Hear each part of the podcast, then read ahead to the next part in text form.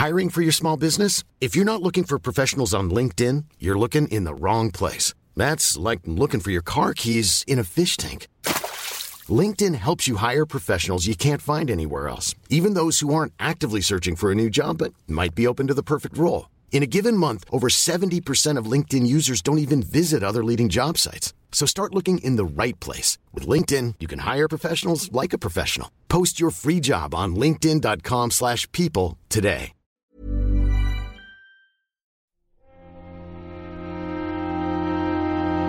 Muy buenas a todos y bienvenidos a El Nexo, una serie de pequeñas reflexiones sobre la actualidad del videojuego. En esta ocasión además haciendo más honor que nunca a este pequeño eslogan de una serie de pequeñas reflexiones porque es lo que voy a intentar. Llevamos ya unos cuantos programas hablando de juegos, juegos, juegos y más juegos. Bueno, de vez en cuando, evidentemente, algo de actualidad, pues el típico evento en el que se anuncian cosas y tal. Pero eh, creo que en este ya vamos terminando un poco con los lanzamientos. Eh, todavía tengo alguna cosilla que intentaré traer al Nexo con invitados, ¿no? Porque no lo he podido cubrir yo.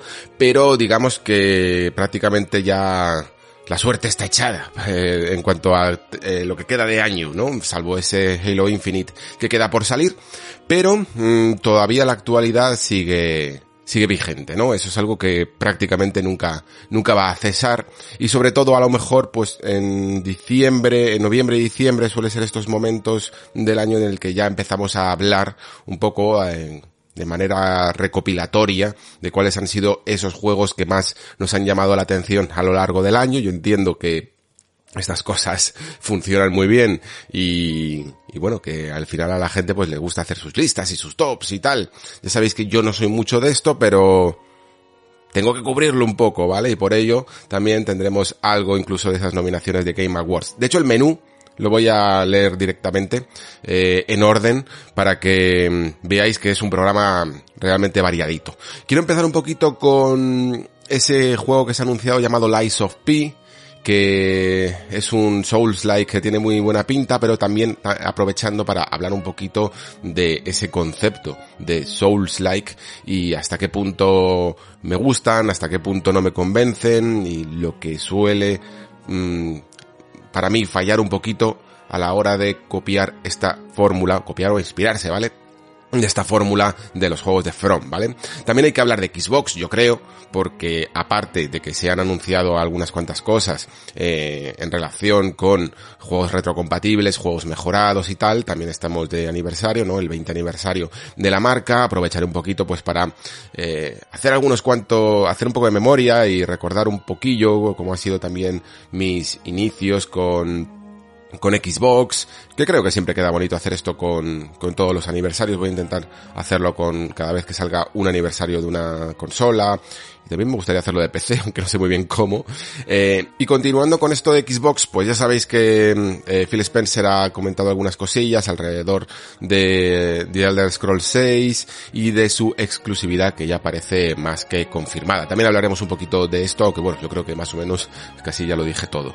Eh, como decía antes, nominaciones de Game Awards, hablaremos un poco de lo que significa o de lo que debería de significar unos premios, ¿no? Eh, los nominaciones que ha habido este año en las categorías, etcétera, etcétera. También me gustaría hablar un poquito, porque he tenido la oportunidad de ver ya, eh, bueno, cuando estoy grabando, mmm, lamentablemente la serie todavía no ha concluido, parece que están saliendo en tandas de tres, esta serie de Arkane, mmm, basada en el universo de League of Legends, que no me pega mucho, la verdad, y yo lo admito, ¿eh? no, no he jugado, ni he, no soy jugador de League of Legends, ni conozco mucho de su universo en absoluto, pero quiero hablarlo desde esta perspectiva porque creo que de cara a lo que yo he visto de la serie, es bastante válida, ¿eh? no hace falta saber mucho de League of Legends para poder disfrutarla, y sí que me gust y sí que me ha llamado la suficiente la atención estos seis capítulos que ya están publicados, a falta de esos últimos tres, para eh, comentaros algunas cositas al respecto.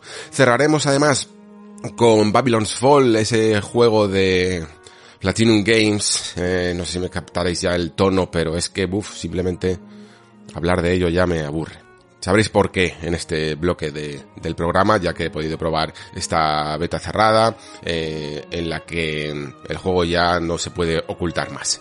Muy bien, pues dicho esto, solo agradecer a todos los mecenas por su constante colaboración con el programa. Muchísimas gracias de verdad y espero que estéis disfrutando de los últimos contenidos eh, ya publicados. Los últimos programas los he dedicado pues a hablar de alguna batería de juegos como Darkest Dungeon 2, Hot Wheels eh, y a Unpacking, ¿no?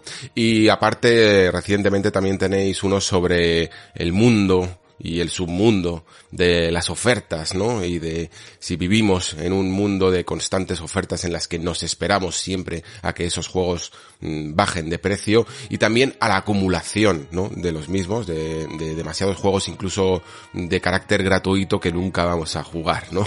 Que es algo que yo creo que casi todos nos podemos sentir un poquito identificados. Muy bien, pues dicho todo esto, ahora sí, arrancamos.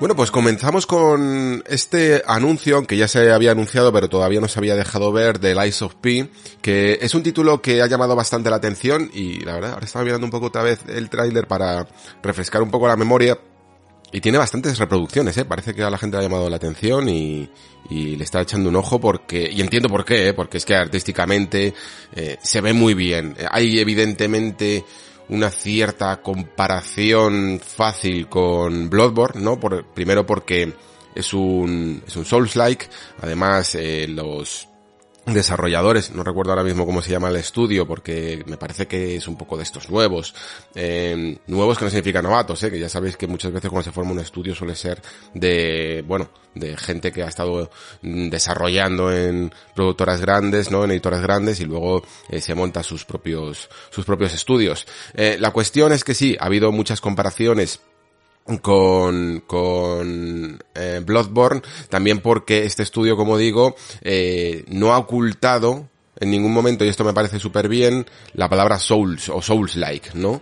Que yo creo que es algo que divide mucho a, aquellos que se inspiran en los juegos de Front Software. Están aquellos que intentan evitar las comparaciones, aunque ellos mismos en el fondo saben que, que lo están haciendo este juego gracias a, en base a la, a, a, la estructura de los juegos de From y luego están aquellos que sí que lo admiten perfectísimamente y lo publicitan como tal y creo que además es el camino a seguir, ¿eh? porque cuando intentas hacer lo mismo y a la vez, es que lo digo personalmente porque he llegado a tener entrevistas en las que se negaba prácticamente y es como en plan, pero es evidente, ¿vale? que, que, que, has hecho un juego inspirado y que no pasa nada, si, si es que ya ha generado prácticamente un subgénero, si queremos llamarlo así, en sí mismo, no, no hay ningún problema, ¿no? Y como digo, la comparación, NeoWitz se llama el, el estudio. La comparación es lícita con Bloodborne porque es un juego como muy oscuro eh, y además es que en el momento en el que ya vemos todas esas calles adoquinadas, en general ya, ya parece ese, ese estilo de, de la obra de 2015, ¿no? Sí que en vez de ser un poquito más victoriano, mm, como Bloodborne parece un poco más eh, francés. Por cierto, he dicho NeoWitz y esa es la editora, el desarrollador se llama Roundage Studio. Eh, la cuestión, que sí que parece como más parisino, ¿no? Quizá, incluso, más que, más que de la, del inglés victoriano.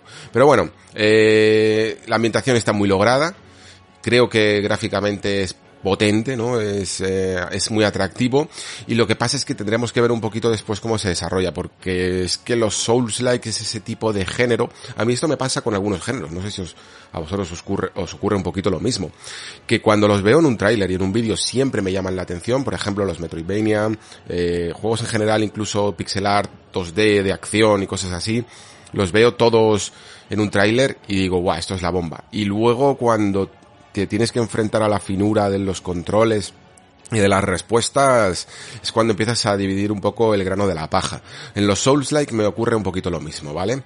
Pero en general, ¿de qué va Lies of P? Bueno, pues por si alguien eh, no lo sabe todavía, que yo creo que más o menos sí que queda claro también en el tráiler, esa P viene de Pinocho, ¿no? Las mentiras de Pinocho se podría llevar incluso a, a llamar, y parece que va a crear uno de estos cuentos retorcidos, ¿no? Eh, de coger un cuento popular y, retorcer un poco su ambientación, pues como se ha hecho en el fondo mil veces con un montón de, de cuentos folclóricos, ¿no? Desde Caperucita Roja, Hansel y Gretel, que lo, lo hemos visto por ejemplo también incluso en película, a yo que sé, Alicia en el País de las Maravillas, que también tiene incluso sus versiones retorcidas en videojuego, ¿no? Eh, bueno, pues eh, la verdad es que la idea yo creo que es buena y además sobre todo porque da lugar a una un gran despliegue de, de enemigos mecánicos, ¿no? Este tipo de muñecos mecánicos casi como autómatas, ¿no? Que van a estar pululando por estas calles y que van a, impedir, entiendo que nosotros somos Pinocho y van a impedir nuestro avance. Además es que entiendo que somos Pinocho porque hay como una frase que entiendo que es, también de Gepeto, que dice mmm, despierta hijo mío o, o, algo así, ¿no? Así que bueno, pues veremos un poco cómo lo retuerce en el cuento y, y cuánto aporta a nivel de lore, pero evidentemente, y como decía antes, por mucho que me atraiga el tráiler, yo me mantengo siempre cauto hasta que no ponga mis manos en el mando, ¿vale? Con estas cosas, porque es que de verdad que... Y además es que probablemente lo voy a notar al minuto el minuto en cuanto empiezo a moverme por ahí, a combatir un poquito y tal, ya veo si me entra un Souls-like o no. Eso no significa que no me adapte a todos ellos, pero en general es en estas respuestas, en las animaciones y en la coordinación de cada una de las acciones cuando noto si está bien pulido o no. El juego lo parece, al menos, ¿eh? Y también parece que se inspira bastante en muchas de las herramientas eh, y de los movimientos que había en, yo casi diría que más que incluso eh, Bloodborne, que es más la ambientación, parece coger el sistema de armas de Dark Souls y el sistema del brazo mm, de Sekiro, ¿no? porque si os fijáis, hay varias armas que aparecen en el juego de mayor y menor tamaño, hay algunas que llevan un poco más de manera ligera, ¿no? Y que, que, son más rápidas, floretes, dagas, cosas así. Luego hay espadones que se apoya incluso en el hombro de la misma manera que se eh, apoya en los espadones en Dark Souls, ¿no? Y luego están incluso casi los ultra espadones, podríamos llamar, ¿no? Así que parece que hay una especie de categoría de pesos que se corresponde un poco con, con los Souls, ¿no? Pero aparte se apoya con ese brazo eh, también mecánico, ¿no? De, que lleva en el lado izquierdo y que aparte de, parece que hay algún momento incluso en que utiliza alguna especie de magias o cosas así, pero también sobre todo eh, lanza un gancho que atrae en este caso a los enemigos, no es que nosotros saltemos, aunque a lo mejor también podemos saltar, eh, veremos un poco cómo es la, la verticalidad de este juego, no parece que sea tan, tan de vertical como Sekiro a lo mejor, ¿no? Pero bueno. Y, y eso, que parece que intenta coger un poquito lo mejor de todo lo que hay en From Software. Bueno, mejor, eh, lo que más les ha llamado la atención y, más les conviene para, para, el momento. Así que, eh, de todos los Souls-like que hay por ahí, creo que es quizá el que más me llama la atención, pero como digo, siempre me mantengo un poquito reservado, eh, porque mm, es que nunca termino de disfrutar del todo de los Souls-like, ¿vale? Esto es algo que me ha costado mucho aceptar, porque cuando salió toda la moda de From al principio y después salieron muchos de sus herederos, los cogí con muchas ganas, eh, muchos de ellos, y luego me fui dando cuenta poco a poco de que sí, aunque tenían esa dificultad y tenían ese desafío y tenían esos mundos, pero no lo disfrutaba exactamente, exactamente igual. Y al día de hoy, y a día de hoy, yo diría que por mucho que hay buenos exponentes por ahí, eh, es que además me ha tocado hacer incluso para la revista un montón de tops de estos de, de, de los mejores Souls-like y tal. Eh, diría que solo Nio me gusta realmente, ¿vale? Lo he llegado a disfrutar realmente, mientras que otros títulos tipo eh, Lords of the Fallen, The Search, eh, incluso el 2D tipo Saltan Sanctuary, eh, no sé, este tipo de juegos no, o incluso Mortal Shell, que también, que salió hace poco, o Ashen, eh, da igual, no termino, no termino de comulgar del todo, o sea, los puedo jugar y me los he pasado y, y no significa que no los disfrute, pero es que para mí hay un mundo de distancia, ¿vale? Eso es lo que quiero decir, no, no es que sean malos juegos, todos tienen además alguna mecánica eh, original, pero es que no me atrapan ni me cautivan de la misma manera que lo consiguen los juegos de From. Y ya está, si queréis llamarme fanboy, no me importa. pero, pero en general, creo que clones mm, juegos que se inspiran siempre ha habido en todos los géneros, ¿no? Esto del like no es algo que, que inventará ni, ni, ni Souls-like, ni los rock-like, ni nada, ¿no? Hay de toda la vida juegos que se inspiran en otros, desde los, todos los shooters que nacieron a partir de Doom, hasta todos los juegos tipo GTA, ¿no? Siempre ha habido un tipo algo. Y, y en general no es nada malo, porque, bueno, eh, creo que todo el mundo tenemos juegos que nos gustan muchísimo, y que son shooters o son juegos de mundo abierto, incluso de estructura tipo eh, GTA, ¿no? No sea, no tiene por qué ser una estructura de mundo abierto muy diferente y son buenísimos y, y, pueden llegar a ser algunos incluso de los mejores juegos de la historia, incluso, ¿no? Pero creo que en el concepto de Souls-like todavía, todavía no hay muchos, muchos grandes exponentes y se puede hacer mucho mejor. Eh, no sé por qué, pero es una fórmula que toda, que es casi como la Coca-Cola, ¿no? Eh, todo el mundo puede replicar el sabor del refresco de cola, pero solo hay una Coca-Cola, o un sabor que, que es así, ¿no? Pues creo que esa fórmula secreta sigue secreta, guardada bajo llave en una cámara en los cuarteles generales de Front Software y todavía nadie ha conseguido descifrarla del todo, ¿no? Y, y esto me llevó a pensar incluso en ese rumor que estuvimos hablando, ¿no? De, de Bluepoint y de Bloodborne 2 y de si de verdad se va a cumplir y Bluepoint va a empezar a hacer un poquito también eh, esta, eh, una, una secuela, ¿no? De Bloodborne, ya que han sido los encargados de hacer el remake de Demon Souls y ahora son un estudio de Sony y Bloodborne es una franquicia de Sony. No sabemos si es el típico rumor que por asociación eh, se produce o porque realmente tenga una base cierta. Pero me pregunto, aunque sea simplemente por una cuestión de nomenclatura, hasta qué punto eh, Bloodborne 2 desarrollado, por ejemplo, exclusivamente por Bluepoint, imaginemos que no es una asociación con Frost Software, sino que se desarrolla exclusivamente por Bluepoint, sería un Souls-like, ¿no? No sería exactamente un juego de From por mucho que te llevara incluso su nombre, ¿no? Sería un juego tipo Souls, pero no un juego hecho por From. Entonces, se daría ahí una especie de paradoja bastante curiosa. Y luego también, pues se demostraría si evidentemente Bluepoint estaría a la altura, ¿no? Porque eh, hacer gráficos exclusivamente, como ha sido por ejemplo en el caso de Demon Souls, aunque te hayas metido en las tripas del juego para poder entender exactamente cómo funcionan sus patrones, eso probablemente les haya dado casi ese conocimiento secreto del que hablaba antes de la fórmula de la Coca-Cola, pero después ponerte a hacer un juego nuevo tú, ojo, eh. Ojo, porque puedes hacer un, unos gráficos increíbles, ¿no? O sea, un juego de Bluepoint, eh, un Bloodborne 2 de Bluepoint, Mm, seguramente sería un espectáculo visual increíble, pero a la hora de quedarte tú solo eh, a echar a andar o a echar a volar con la imaginación de escenarios nuevos y de diseños de enemigos y de jefes nuevos, ahí es cuando tienes la verdadera prueba de fuego, ¿no? Bueno, pues esto es un poquito lo que me ha hecho pensar y reflexionar este Lies of P. Eh, se nota que, crea, que queda todavía un poquito, no sé si ponía la fecha de 2022, pero yo incluso, aunque parece, puede parecer muy, muy terminado el juego en el tráiler esto luego tiene unas, unos equilibrios que te puedes tirar años eh, con, ello. Así que no lo tengo todas conmigo que pueda llegar a salir eh, el año que viene, probablemente en 2023. A lo mejor está anunciado para 2023, eh, ahora mismo es que no lo, sé. Eh, vale, pues pasando ya del Ice of P, que tampoco hay mucho más que hablar, vamos a algo que a lo mejor sí que tiene más injundia, como todo lo que ha sucedido esta semana con Xbox, ¿no?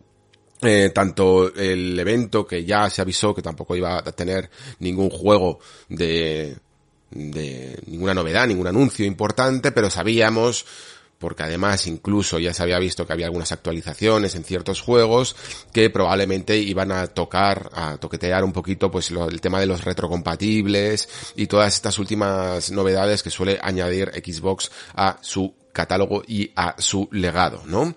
Eh, nos dejan más reflexiones, yo creo, de, los de lo que pensaba.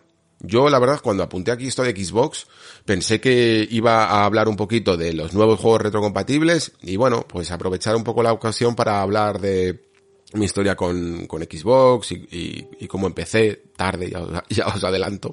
Eh, y, y, eso, y que cuáles eran algunos juegos representativos, bla, bla, bla, bla, bla, bla.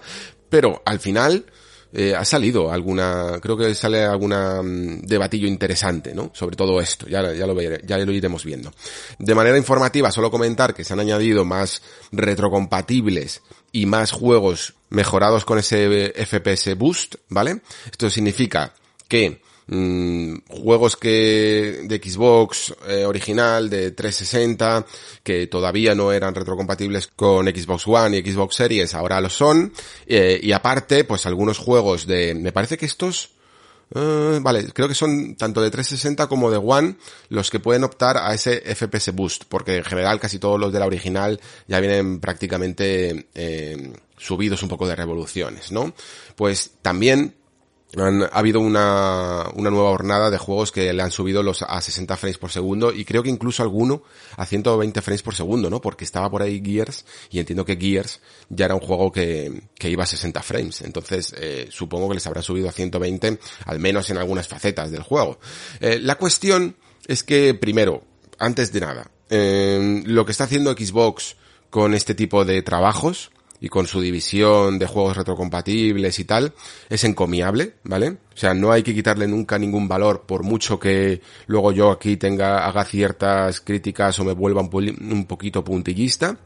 Esto prácticamente no lo está haciendo ninguno de las eh, first party, ¿no? Y por lo tanto, mayor crítica sería para aquel que no lo hace, ¿vale? Eh, partimos de esa base. Pero, pero, mmm, hay cositas, hay cositas. Creo que a veces no termino de entender muchas de las eh, selecciones que se hacen para algunos de los juegos, eh, como por ejemplo, mm, no sé, mejorar, pues eso, el FPS boost de Gears, cuando ya puede tener una tasa estable y a lo mejor de otros mm, que sí que la necesitarían más como el comer, dejarlos un poquito más en segundo plano, ¿no? Pero es que aparte del FPS boost, que está muy bien, yo creo que la urgencia a la hora de si tienes que elegir un poquito el camino que seguir con esto de actualizar los videojuegos, es sobre todo con el tema, la verdad, de la resolución. Y ya sabéis que yo, incluso en términos actuales, haría lo contrario, ¿no? Le daría más prioridad siempre a los, al frame rate que a las resoluciones, porque una vez personalmente creo que en el momento en el que estamos, una vez que superas más o menos los 1440p, si te quedas en esa línea entre los 1400 y los 1600, creo que ya puedes optar a que tu juego priorices los 60 frames por segundo. Prefiero mil veces un juego a 1440p 60 que un juego a 4K 30, ¿vale? Eh, para que entendáis un poquito mi, mi razonamiento. Pero, cuando hablamos de resoluciones un poquito más bajas, y hablamos de juegos que mm, tanto de 360 como incluso de Xbox One que están teniendo estos aumentos de FPS están muy bien y, es genial porque los están rescatando un poquito y, los hacen un poquito más jugables, pero hay veces que luego cuando los pruebo digo, joder, es que prefiero seguir jugando a la versión de PC, por ejemplo, ¿no? Porque ¿Por qué? Yo preferiría jugar incluso a la de consola. Me es muy, es muy cómodo iniciar la consola cada vez más, ponerme ahí en el sillón y jugar perfectamente. Pero ¿qué ocurre? Que muchos juegos de... casi todos los juegos de 360 son a 720p. Y 720p ya es una resolución que se ve un tanto borrosa, ¿no? Y que además son juegos que si les aumentas, aunque sea a 1080, eh, ya se nota un montón, un montón el aumento de resolución y a 4K eh, no os digo ya eh, lo que lo que se vende bien este tipo de juegos. Luego luego comentaré más sobre esto. Pero es que incluso los juegos de Xbox One, Xbox One sufrió de esa, esos topes que parecía que tenía un poco la máquina y que hacían que muchos lanzamientos multiplataforma en PlayStation 4 salieran a 1080p y en eh, Xbox One salieran a 900p y se nota también un poquito, ¿no? Entonces creo que también deberían de ingeniarse y creo que a lo mejor es un buen momento ya que por la noticia que voy a dar a continuación eh, igual que hay un FPS boost hubiera un resolution boost o algo así, ¿vale? Ya casi lo hay pero creo que deberían de centrarse en este aspecto. ¿Por qué? De esa noticia que decía. Porque esto va a ser la última tanda ¿vale? La última, mm, eh, el último añadido, el último pack de juegos que se añadan al catálogo de retrocompatibles. Esto lo han dicho un poquito de letra pequeña, ¿vale? Eh, bueno, no letra pequeña exactamente, pero sí que tampoco es que, claro, se haya anunciado muy a bombo y platillo.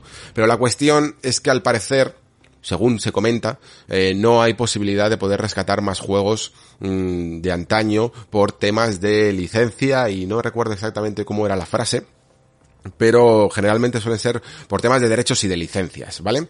Eh, tiene sentido y a la vez es una lástima, porque hay muchos juegos que nunca vamos a ver y, y es precisamente porque a la hora de hacer este tipo de rescates, te das cuenta con la realidad legal que es muy dura y muy difícil. Creo que lo he comentado aquí muchas veces, tanto el tema de las licencias de música como el tema de los derechos de autor, que muchas veces están en manos de un, demasiada gente y no consiguen llegar a acuerdos, ¿no? Creo que lo comenté con el caso de Good Old Games, ¿no? De GOG, que mm, hacían verdaderos trabajos detectivescos para encontrar quién era eh, aquel que tenía los derechos de un juego antiguo y lo que y se tenían que ir a su casa a verle y luego se daban cuenta de que ese tío no tenía los derechos sino que tenía la mitad de los derechos. Y la otra mitad lo tenía su compañero y estaban enfadados y no se hablaban desde hace 20 años. Y entonces tenían que ir de mensaje como si fueran un mensajero eh, coordinando a los dos para estar de acuerdo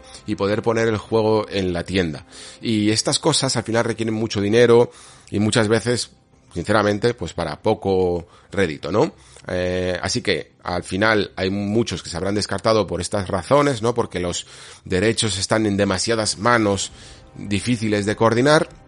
Y luego también por el tema de las licencias. Uno de los dolores más grandes que me han dado cuando eh, leí esta noticia fue Project Gotham Racing 4, sobre todo el 4, que es el que más me gusta, aunque en general me gustan todos, pero, pero sobre todo el 3 y el 4 los adoré y los jugué un montón. Y claro, eh, Project Gotham Racing 4 ya es que abría directamente con Prodigy, ya sabéis, con el grupo musical, y eso ya significa que es muy difícil que lo veas rular en tu Xbox Series X a 4K y 60 frames casi remasterizado, ¿no? Porque habría que actualizar de nuevo las licencias, pagarlas y quizá entiendo que también a las marcas de, de los, de, de, los coches de turno que tenía sus Ferraris y sus, y sus marcas de verdad, ¿no? Otro juego, por ejemplo, de la, el último de Bizarre, cuando fue comprado por Activision, fue Blur, y es otro de esos juegos que tampoco veremos, ¿no? Y es que da igual, es que seguro que si me doy la vuelta a mi instantería de juegos de Xbox 360, me encuentro con un montón de juegos que echo de menos y que echaré ya de menos porque si se ha confirmado esto significa que la única manera que tendré de jugar a Project Gotham Racing 4 si algún día quiero jugarlo en altas resoluciones y cosas así va a ser emulado. ¿Vale? Cuando exista, creo que ya existe un emulador de Xbox 360, aunque la verdad es que los de Xbox no son de los emuladores más famosos, principalmente porque creo que por alguna razón ha sido una máquina un poco difícil de emular, curiosamente, eh, para lo fácil que era programar en ella, pero eh, creo que, que va a ser la única manera mm, de poder disfrutar de estos juegos, entre comillas, remasterizados, ¿vale? Pero la cuestión, vamos a intentar trabajar con lo que tenemos entre manos, ¿no? Y lo que tenemos entre manos es un montón de juegos retrocompatibles y muchos de ellos que son tanto historia de esas generaciones como historia de la propia Xbox. Y en, a respecto de esto último, eh, yo espero que la división de retrocompatibilidad no desaparezca, sino que se ponga a trabajar con lo que ya tiene entre manos, ¿no? ¿Por qué digo esto? Pues porque está muy bien, por ejemplo, que Lost Odyssey eh, sea un juego retrocompatible, ¿no? Porque lo es y lo hicieron retrocompatible y así mucha gente pues descubrirá un gran JRPG. Joder, es que es la hostia. Pero es que aparte de ello, estaría guay que volvieran a rescatar eso de las versiones en handset eh, que hicieron sobre todo para juegos de Xbox 360. Esto es demencial lo que hicieron con, con estos juegos. De todas las cosas que ha hecho Xbox, que ha hecho muchas cosas buenas, creo que las versiones en handset, esos juegos que están mejorados, son o sea, es que es lo que más sorprende, es lo que más los ojos te hacen chiribitas, porque de repente estás jugando a un eh, Red Dead Redemption 1 a 4K y todo se ve increíblemente bien, ¿no? Y sobre todo, creo que hay determinados juegos que deberían de priorizar esto, ¿no? Porque, ¿por qué os hablo de Red Dead Redemption 1, por ejemplo, y no os hablo de otros que hay que también tienen versiones mejoradas y que creo que no han sido los mejores a la hora de hacer este tipo de selecciones? Pues porque ya al menos los podías jugar en PC, ¿no? O sea, tú tenías tu Fallout 3, que tiene una versión mejorada, o tu... Eh, ¿Cuál era este otro que estaba pensando? Mirror's Edge, por ejemplo, que, también ahora va, ha tenido un FPS boost y por lo tanto puedes jugar en tu Series X a, creo que 4K, eh, 60 frames y es una maldita locura poder jugar a este juego a estas resoluciones. Es que tienes el remaster definitivo de un juegazo y gratis, si ya lo tenías o si no, pues a un precio que no debe ser muy alto en, en Xbox 360. Pero la cuestión es que, como digo, al menos si eres un jugador que tienes un montón de, de plataformas, puedes haber jugado a estos juegos o puedes jugar a estos juegos en PC, ¿no? Pero Los Odyssey es un título que solo salió en Xbox 360. Solo puedes jugar en Xbox 360. No hay versión de PC. No hay otra manera de ver este juego en todo su esplendor que se podría ver a día de hoy. Red Dead Redemption 1, yo cuando lo vi en 4K, es que me dieron ganas de volver a jugar. De verdad. Y estuve además unas cuantas horas jugando. Solo, solo por el espectáculo. Que me parecía ese juego que cuando lo volví a probar eh, ahora al final, a lo mejor en su momento, pues son las versiones nativas que hay y no te sorprende tanto. Pero estos juegos, con estas resoluciones de 720p, pues se veían un poquito, se ven a día de hoy un poquito borrosos, ¿no? Tú le metes esta versión mejorada y es que flipas, de verdad. Es que, es que es increíble el detalle nuevo que encuentras en un juego y que ya estaba ahí y que la nueva resolución te lo permite ver, ¿no? Bueno, pues esto es lo que quiero para muchos más juegos y sobre todo eh, de, de, esos exclusivos de Xbox que nunca llegaron a ver eh, otras versiones, ¿no? Y por lo tanto, es que no hay más tutía que jugarlos en, en 720p. No hay versión de PC, no hay forma. Y creo que es esto en lo que se deberían de, centrar un poco. Y cuando ya terminen con su catálogo sobre todo más exclusivo, ¿no?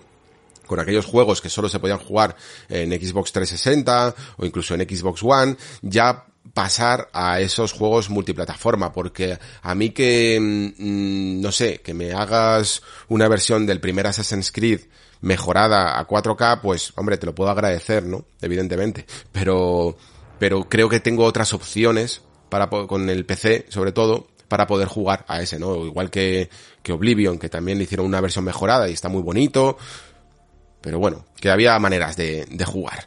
Veremos cuál es el futuro de esta división. Yo espero que no la mm, desmantele. La verdad, es que creo que todavía se puede hacer eh, mucho trabajo y a mí me ha dado grandes alegrías y por todo esto por no hablar de los juegos originales de Xbox y ya con esto creo que eh, enlazo con algunos de los recuerdos. ¿Por qué digo esto? Porque mm, yo no tuve Xbox original, eh, toda esta fase me la salté porque, bueno, ni tenía mucha pasta para comprarme una consola, eh, y además es que ya me había como habituado a ser jugador de PC, que era un poco lo que había sido toda la vida, y en general muchos juegos de, de Xbox original estaban en PC, pero a mí me picaba mucho los que no lo estaban, o la facilidad muchas veces de, de poder jugar en una consola, ¿no? Y, y muchos de estos juegos eh, con de estos originales de Xbox que han salido para tanto One X, bueno, para One creo que también tienen versiones mejoradas, eh, pero tanto para One X como para series, series X se ven increíblemente bien y poder tener casi una versión remasterizada de títulos como SSX3 a mí me da la vida, eh, de verdad, además SSX3 lo jugué en PlayStation 2 Ahí es como lo tengo, ¿no? El, el juego original y luego me compré la versión digital de, de, Xbox y se ve alucinante, la verdad, es un trabajazo lo que, lo que han hecho.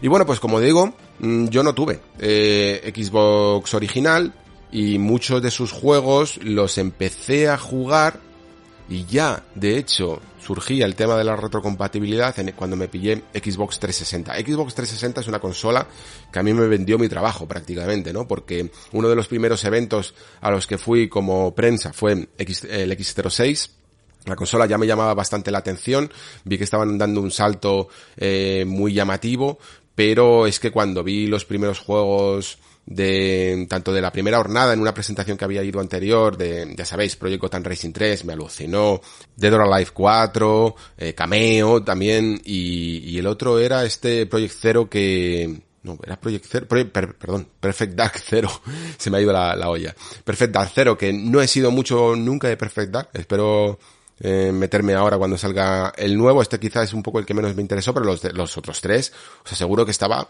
alucinado, eh. Y, y, fueron de los primeros juegos que, que, jugué cuando me, cuando me pillé el sistema. Aún así todavía no me la compré. Y después, como digo, participé en este evento del X06 que estaban empezando ya con las primeras jornadas de juegos de, que salieron en 2006 y luego algunos que se fueron a 2007 y tal. Y ahí ya salí increíblemente convencido ¿eh? de, de todo. Se vio Gears of War, se vio Splinter Cell Double Legend, se vio Assassin's Creed, eh, se vio Mass Effect, se vio Crackdown, se vio Alan Wake, uff, y se vio Bioshock, y se vio eh, Lost Planet. Y, y es que me gustaban todos, o sea, es que era como en plan, no me lo puedo creer, es que todos son increíbles. Y, y bueno, pues cuando salió, creo que fue cuando salió Gears, eh, me hice con un pack de Splinter Cell Double Legend, que era el que, juego, que venía con la consola, y aparte Gears. Y bueno, pues eh, lo recuerdo con mucho cariño, la verdad, porque mm, sí que es verdad que fue la primera consola que me compré, probablemente priorizando los graficotes a lo loco, pero sin embargo, eh, lo que más recuerdo a día de hoy, aunque bueno, evidentemente recuerdo mucho graficote, pero recuerdo juegos muy bien planteados y juegos que realmente a veces en algunas ocasiones daban buenos saltos en cuanto a mecánicas de todo lo que había vivido eh, tanto en mi etapa de PlayStation 2 anterior como PC y todo esto, ¿no? Y ya os digo, los primeros años, sobre todo 2006, 2007, los recuerdo, los recuerdo muchísimo. Gears me alucinaba absolutamente todo. A mí el primer Gears le tengo un cariño enorme. Tanto gráficamente, evidentemente, joder, porque era brutal. Pero es que incluso me parecía que, que tenía muy buenas ideas a nivel mecánico más allá de lo que siempre se suele comentar, ¿no? Porque era más allá de la propia estrategia que se habla de Gears, del flanqueo y de saber exactamente moverte por, por el escenario, es que todos los niveles tenían una vuelta de tuerca que los hacían únicos y especiales. Al principio empezabas con el tema de las coberturas, después, eh, pillabas el, no sé si pillabas ya el martillo del alba, después te salía eh, la berserker, después te salían los krill, era todo el rato, todo el rato algo nuevo, ¿no? Algo, un, un giro en las mecánicas que lo hacía muy, muy novedoso y me encantó. Y luego aparte, eran las, los primeros, las primeras sensaciones de jugar en cooperativo, yo creo que las tuve aquí. Entiendo que toda la vida del señor, en el fondo, hemos jugado de maneras cooperativas, pero porque yo que sé, desde que te coges un mando en la recreativa y el otro coge el Player 2, toda la vida eso es un cooperativo aunque sea un multijugador local, pero la manera de jugar de cooperativo que tenía Xbox 360 era como muy única, ¿vale? Eh, Splinter Cell Double Legend lo tengo un cariño tan increíble y por cierto, este es uno de los juegos que, que hicieron versión mejorada y yo estaba dando palmas con las orejas eh, de la alegría. Es uno de mis Splinter Cell favoritos, se sigue viendo de locos, los juegos de luces y sombras que hace son brutales y creo que además está ahora mismo en un equilibrio fabuloso entre ser un juego de corte clásico en el sentido de que hay que analizar bien un poco de patrones, de rutas enemigas y tal, pero no es tan castigador como Chaos Theory y se disfruta un poquito más a nivel de espectáculo, ¿vale? Eh, todavía a día de hoy se deja jugar perfectísimamente.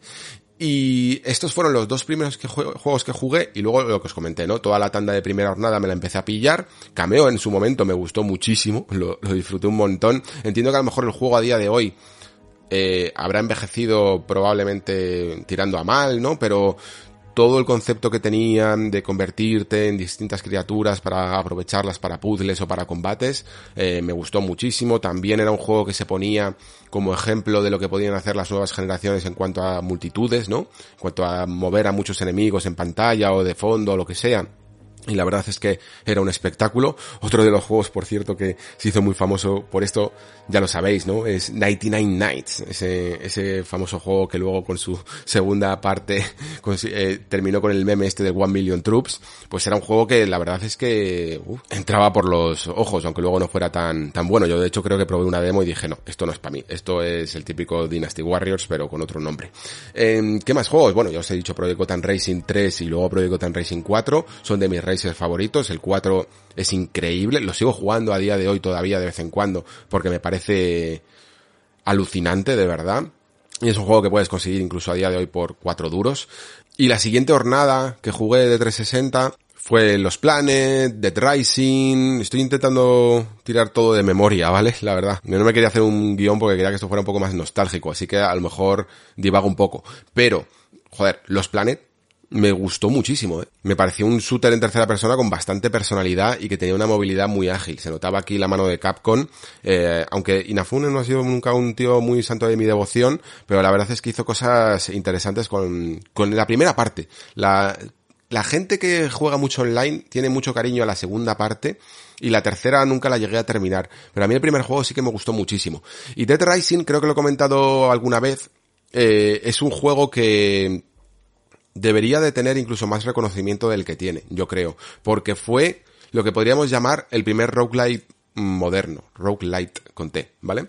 Eh, su manera de gestionar la vida, su manera de gestionar todas las habilidades aprendidas y de incluso la experiencia propia del jugador a la hora de saber moverse por el centro comercial, que era algo que con, con el límite de tiempo asustaba muchísimo a la gente el volver a empezar una partida, a mí esto me acojonaba, era como un plan, pero ¿cómo, cómo que, que voy a perderlo todo y que tengo que empezar y que entonces va a ser más fácil y tal? No lo entendía al principio.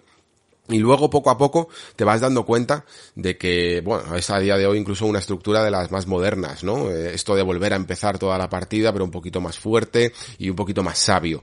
Pues esto ya lo hizo Capcom y esto ya lo hizo Dead Rising en su momento a principios de la generación, ¿no?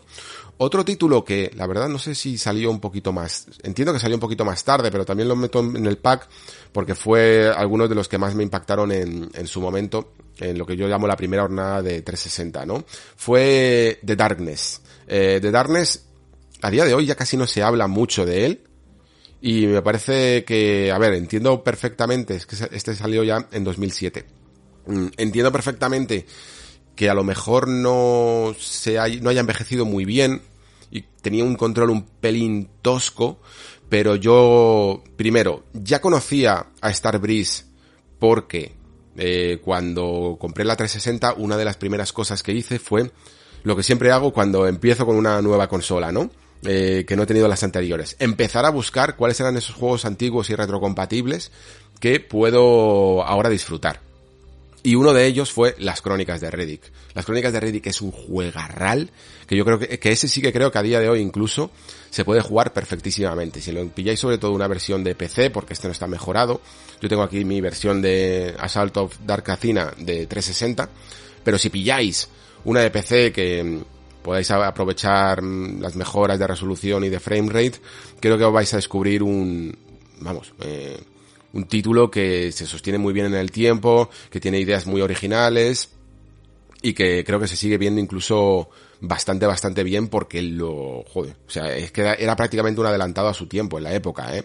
Y este de Darkness, probablemente, como digo, no haya en sus mecánicas evolucionado tan, tan bien, pero me pareció un juego muy singular y muy personal, eh, adaptando incluso lo que era en el fondo un cómic, toda su primera parte, toda la historia de Jackie Estacado y de su y de su novia y lo, y lo que ocurre, pero también la forma relajada de contarlo era increíble y como poco a poco nos vamos metiendo en esa oscuridad y en ese eh, monstruo que nos acompaña era todo muy sugerente. Eh, me están dando hasta ganas de volver a probarlo, simplemente aunque sea los primeros niveles, porque, porque me llamó mucho la atención, que por cierto, su segunda parte no me gustó casi nada. Eh, la verdad, me parece que no entendía bien el concepto de lo bueno que hacía el primer, el primer videojuego. ¿Qué más? Ah, bueno, eh, el juego que quemé prácticamente una consola y, el disco Eh, The Elder Scrolls 4 Oblivion. Esto fue una demencia, ¿eh? Este juego, de hecho, es que me ha hecho quemar prácticamente todo, porque lo he tenido en PC y en 360. La 360 echaba chispas prácticamente. Eh, sonaba, vamos, como un reactor. Y incluso en PC, también fue un poco culpa mía, porque en esta época las GPUs empezaron a necesitar una alimentación extra, que había que conectar un cablecito por otro lado, y yo no lo sabía, la verdad. Eh, no lo conecté muy bien y empezó a echar humo el ordenador cuando puse, cuando puse Oblivion en PC. La cuestión es que lo jugué en los dos, pero al final lo jugué más en, en 360 y, y este fue mi enganche brutal, ¿vale? Yo entiendo que casi todo el mundo lo ha tenido con Skyrim. De la misma manera, a mí me pasa lo mismo que con GTA, ¿no? Que la gente a día de hoy, el enganche que más han podido llegar a tener es con GTA V, que parece ese juego eterno, ¿no? Pero para mí fue GTA 4 y con Elder Scrolls me pasó lo mismo. Tuve más enganche incluso con Oblivion que con Skyrim. Luego cuando jugué a Skyrim, pues evidentemente me gustó, pero muchas de las sensaciones que estaba teniendo ya las había tenido de primeras, de golpe de efecto, con Oblivion. Recuerdo muchísimas, muchísimas cosas de, de Cyrodiil. Eh, la ciudad imperial, el, escape, ¿no? Por esas, eh, de la prisión a, a, las alcantarillas, el salir por primera vez a ese mundo, que es mucho más, mmm, con una naturaleza un poquito más viva, la verdad, que la de Skyrim, por, por el hecho de ser unas tierras tan frías, ¿no? Y, y sobre todo, eh, evidentemente los portales de Oblivion, toda la historia principal, que a lo mejor no era la mejor, pero sí que lo eran sus facciones. Las historias y las misiones que había en estas facciones eran increíbles, sobre todo la de la hermandad de asesinos, era brutal y algunas de estas misiones que en su momento todo el mundo nos hablábamos de has hecho esta de la que te metes en un cuadro es brutal has hecho esta que se convierte todo casi en una novela de Agatha Christie y hay un asesinato en una casa es brutal no sé qué. Y todo todo te alucinaba. Eh, incluso el propio concepto de comprar una casa y de poder decorarla casi manualmente. Yo me acuerdo de mover que con el mando era un poco difícil la verdad mover los libritos para ir colocándolos en las estanterías es que era, era alucinante. Realmente era un juego absorbente que te hacía casi creer que podías estar viviendo una vida paralela en un mundo de fantasía medieval, ¿no? Pues esto eh, fue Oblivion, un, un auténtico quemador de horas. Eh, y luego ya, pues, como se suele decir, el resto es historia, ¿no? Porque luego ya vinieron los Bioshock de turno, los Assassin's Creed incluso, que ya sabéis que el primero al final nos decepcionó un poco, yo fue el primero, fue uno de los juegos que más hypeado estuve, porque para mí era la evolución de Prince of Persia, y ya sabéis que a mí adoro Prince of Persia, y al final pues se quedó un poco en un juego repetitivo, eh, que no terminaba del todo de despegar nunca, y, y bueno, pues ya, ¿para qué os voy a contar? En fin, que mi historia, como veis, se remonta sobre todo eso a Xbox 360, a ir eh, recopilando y rescatando muchos juegos de la época de de Xbox original, que al final algunos tengo por aquí incluso, eh, pues evidentemente Halo 1, Halo 2, también me hice con los Caballeros de la Antigua República, aunque los jugué en PC, eh, y sobre todo, sobre todo Ninja Gaiden. Ninja Gaiden era algo que necesitaba, eh, y, y vamos, fue lo primero que me compré cuando me enteré de que era de los mmm, pocos creo que había retrocompatibles. Por cierto, es que, es que lo estoy pensando ahora y creo que tengo una especie de recuerdo falso. Porque tengo aquí, lo, casi lo estoy tocando, las crónicas de Riddick en Xbox original y tengo la sensación de que en su momento ocurrió algo y, este juego o no era retrocompatible o había juegos que eran retrocompatibles pero a medias y había momentos en los que no funcionaban y ya no sé si lo jugué al final en esta versión que me compré eh, o después cuando salió el Dark Athena. ¿Vale? Tengo un recuerdo ahí falso y no estoy seguro y a lo mejor lo he dicho mal y el juego no era retrocompatible, ¿vale? Pero aún así, lo tenéis también en Xbox 360.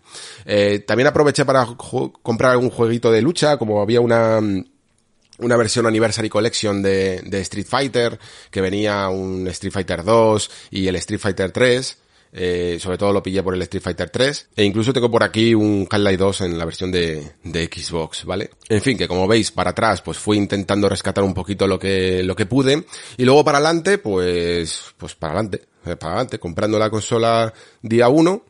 Y, y ahí estuve con, con la primera Xbox One el día cero en la tienda y llevándome un Kinect para casa, sabiendo además Es que yo era consciente de que eso lo iba a meter en un cajón y lo, es lo que hice, ¿eh? o sea, es que creo que lo instalé la primera vez, lo utilicé para poner unos códigos que venían el Forza Motorsport 5 con la edición que me pillé, eh, algunos códigos más y lo desconecté, eh, lo metí en un cajón y por ahí seguirá.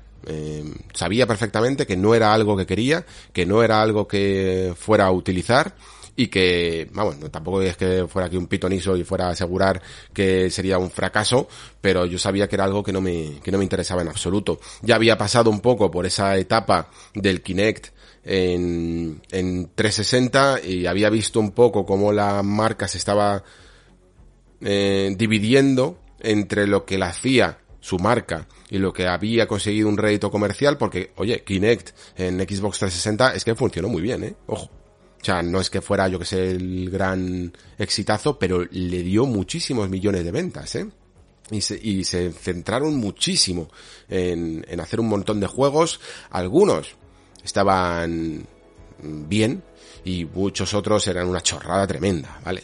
O sea, recuerdo que yo que sé, pues algunos Dance Central que, que estaban bien, incluso el Kinect Sports 2, tenía algunos de estos juegos que estaban bien conseguidos, pero es que era bastante rollo conectarlo, a veces sí que no te pillaba, y en general no era un tipo de juego, y fijaos que me gusta la realidad virtual, pero es un tipo de juego que con el que no comulgo, ¿vale? Pues igual que me pasa a veces con los juegos móviles, que tampoco, que tampoco me tiran mucho.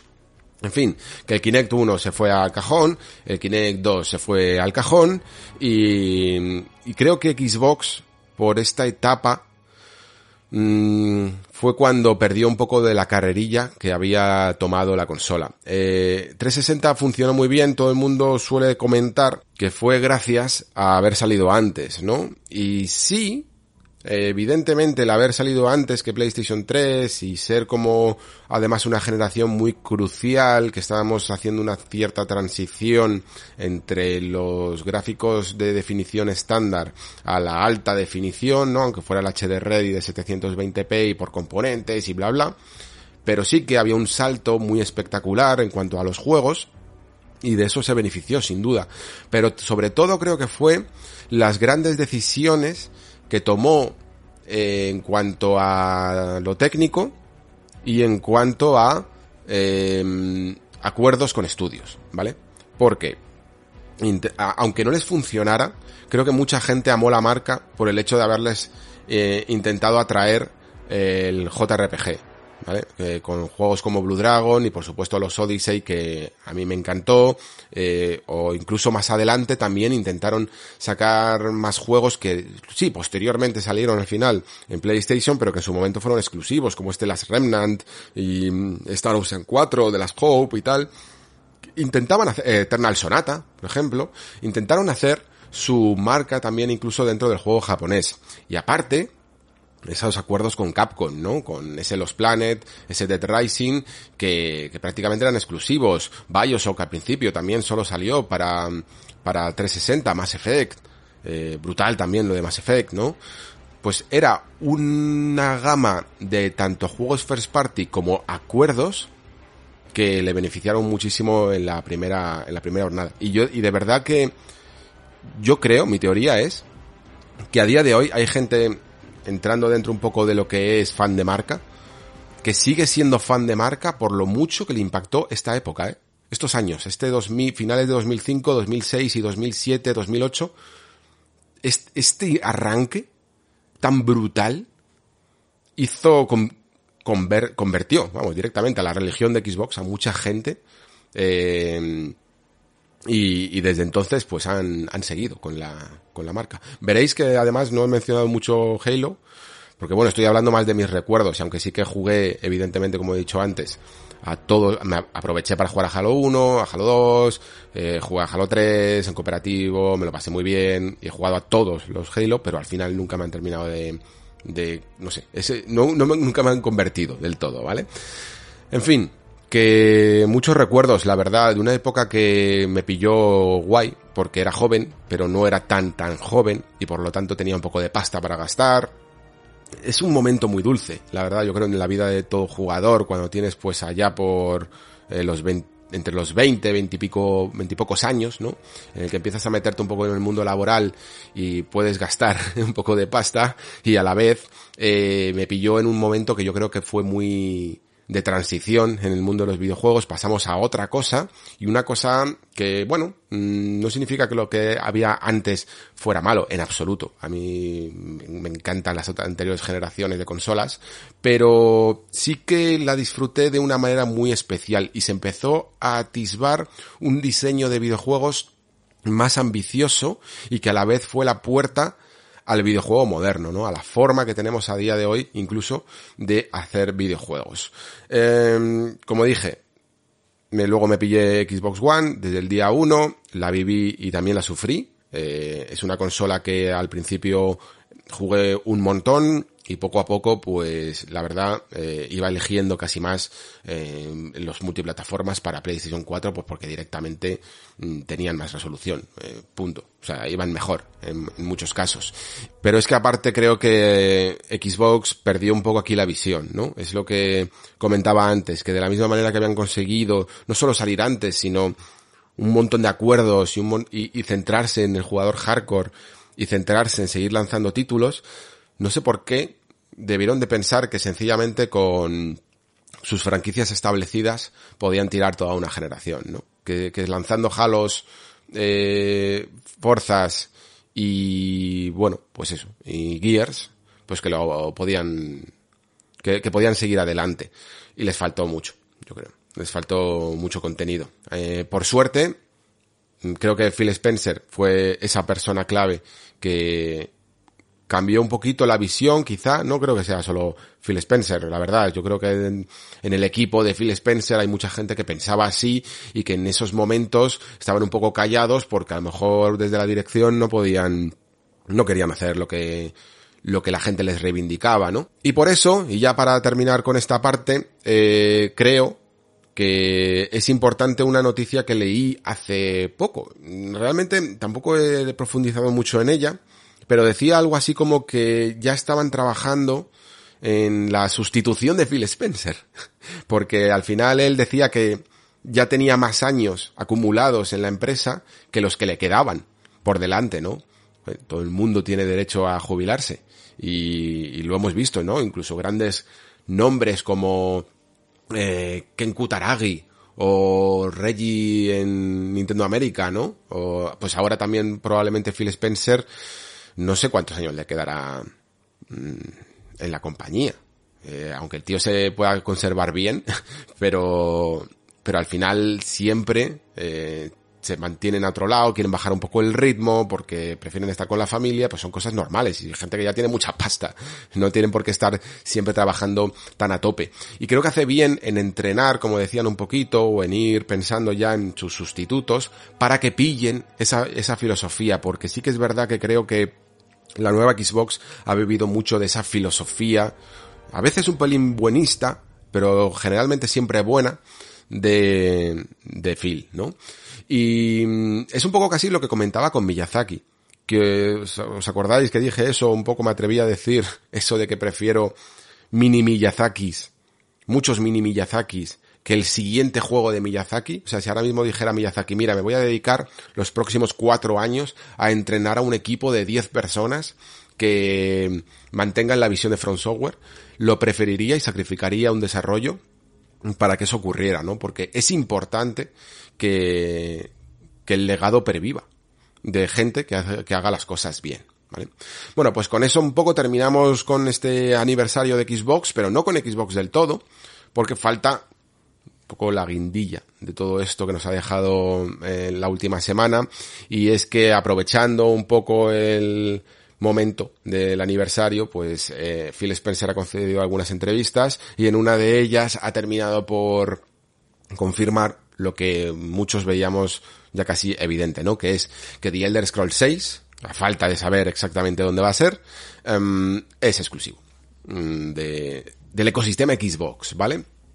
Esto no era muy difícil de adivinar, porque, bueno, por mucho que el legado de Elder Scrolls eh, sea tirando a multiplataforma, aunque esto ya dije que era un poco cierto y a la vez no, ya que, bueno, mm, el legado de Elder Scrolls es juego de PC, y si acaso Morrowind salió en, en, en la primera Xbox, ¿no? Y de hecho Oblivion salió primero, como decía antes, en 360, antes de salir incluso en PlayStation 3. Es el legado de Skyrim, el que ha sido el juego más multiplataforma de todos, ¿no? Pero da igual, no, no importa eso. Yo entiendo perfectamente que cuando tú juegas en una plataforma y de repente alguien adquiere un estudio y ya no vas a poder acceder, duele y pica. Pero lamentablemente tengo la sensación de que es que esto eh, es algo que vamos a ver mucho en el, en el futuro, porque las exclusivas, pegando un poco este giro, creo que no han muerto del todo ni, ni van a morir. Hubo un momento en que creo que sí que estaban un poco tocadas, ¿vale? En el sentido de que, si os fijabais, grandes nombres que nunca pensabas, por ejemplo, en su momento que pudieran llegar a salir en otra plataforma, mm, de repente lo hacían. Eh, ¿Os acordáis, por ejemplo, de Final Fantasy? Que parecía una saga completamente vinculada a PlayStation. Y de repente, pues, se abre a otras plataformas. Pero claro, nos habituamos un poco a ese concepto de que había mmm, juegos first party y luego juegos de terceros que podían elegir salir en una plataforma o ser multis, ¿no? Y ahora ocurre un poco lo contrario, un juego que es multi se hace exclusivo. Y por tanto, mmm, llegamos a un momento bastante dulce en el que de repente veíamos juegos que nunca salían en PC eh, juegos de consola clásicos que nunca salían en PC, llegando todos a Steam, compartiendo en cada uno jugando donde quisiera, pero creo que entre la necesidad que tienen las compañías grandes de adquirir nombres y cartera de juegos para vender consolas y el hecho incluso del sistema de suscripción va a hacer un poco más volver eh, la exclusividad, a lo mejor no de la manera tradicional como la teníamos antes, pero va a hacer que la exclusividad vuelva a tener muchísima relevancia. Y esto es algo que creo que Phil Spencer tiene que entender y entiendo a su vez que no sea del todo, no sé cuál es la palabra, porque me está saliendo honesto y creo que no es la palabra adecuada, pero si os fijáis, en sus declaraciones siempre es un poco eh, ambiguo digámoslo así. Es, es demasiado ambiguo. Nunca dice realmente que Elder Scrolls 6 vaya a ser exclusivo, pero siempre habla de los ecosistemas y de que ellos intentan abrirse a ciertos ecosistemas y ahí es donde les gusta porque pueden trabajar con todas las herramientas como el cloud. Y en el fondo lo que está diciendo es, es exclusivo. Pero no lo dice nunca del todo claro, porque en su momento quizá le persiga un poco ese pasado en el que hablaba de, que todos los juegos deberían de eh, no tener límites, de, de plataformas y todo eso, ¿no? A su vez, entiendo un poco su filosofía, si la dejara un poquito más clara, y es que a él le mola que un juego se beneficie de todos los servicios que tiene a día de hoy Xbox, ¿no? Es decir, el Game Pass, eh, el cloud, el Xbox Live y todo lo que le quieras meter, ¿no? Y a veces tengo la sensación incluso de que utiliza un poco estos argumentos para decir un poco la siguiente cuestión. En plan, este juego no puede salir en PlayStation 5, pero si PlayStation 5 metiese eh, una aplicación de Game Pass para la nube, por ejemplo, eh, nos dejara meter una aplicación de Game Pass en su sistema y en su plataforma, entonces lo pondría. ¿Entendéis un poco lo, el retorcido, la retorcida manera de argumentar de las palabras? que creo que cuando habla de esto, de necesitamos todo el ecosistema, necesitamos que nuestros juegos aprovechen todos nuestros servicios, creo que se refiere un poco a esto. Es en plan, oye, ¿queréis el Elder Scrolls 6? Solo tenéis que meter la aplicación de Game Pass dentro de, dentro de vuestro sistema. La podéis hacer por la nube, la podéis hacer nativa, me da igual, pero tiene que ser el Game Pass. Y así ellos conseguirían más suscriptores y, y los jugadores de PlayStation 5 podrían jugar a Elder Scrolls. Es un poco, sé que suena un poco a secuestro, ¿vale? Pero, pero entiendo. Entiendo perfectamente que quiere hacer así. Y tiene lógica, ¿no? O sea, si tú si pagas una millonada por Bethesda, quieres que el juego más atractivo de todos, porque de todo lo que tiene Bethesda, Elder Scrolls sigue siendo lo más atractivo, es tu juego bandera. Yo creo que a día de hoy el Elder Scrolls 6 es más importante que Halo. O que Forza. O que Gears. O que lo que quieras, ¿eh? O Fable, lo que sea. Da igual. No hay un juego más importante en la cartera de Microsoft que el de Scrolls 6, ahora mismo. Quitando Minecraft o cosas así, ¿vale? Entonces es normal que necesites ese activo de una manera exclusiva, ¿vale? En fin, eh, no hay mucho más, lamentablemente, que comentar de esta noticia. Pero sí quiero incidir en esto que he comentado antes. Em, creo que los servicios por suscripción van a ser ahora los auténticos exclusivos. Ahora mismo creo que hay un poco varias filosofías. Por ejemplo, Nintendo, la Nintendo es muy clara. Es sencillamente yo programo para mi consola y hasta luego. No me preocupo de nada más. Eh, Microsoft creo que también lo tiene muy claro, en el sentido de que mm, ellos buscan exclusividades de todo tipo dentro del Game Pass, ¿vale?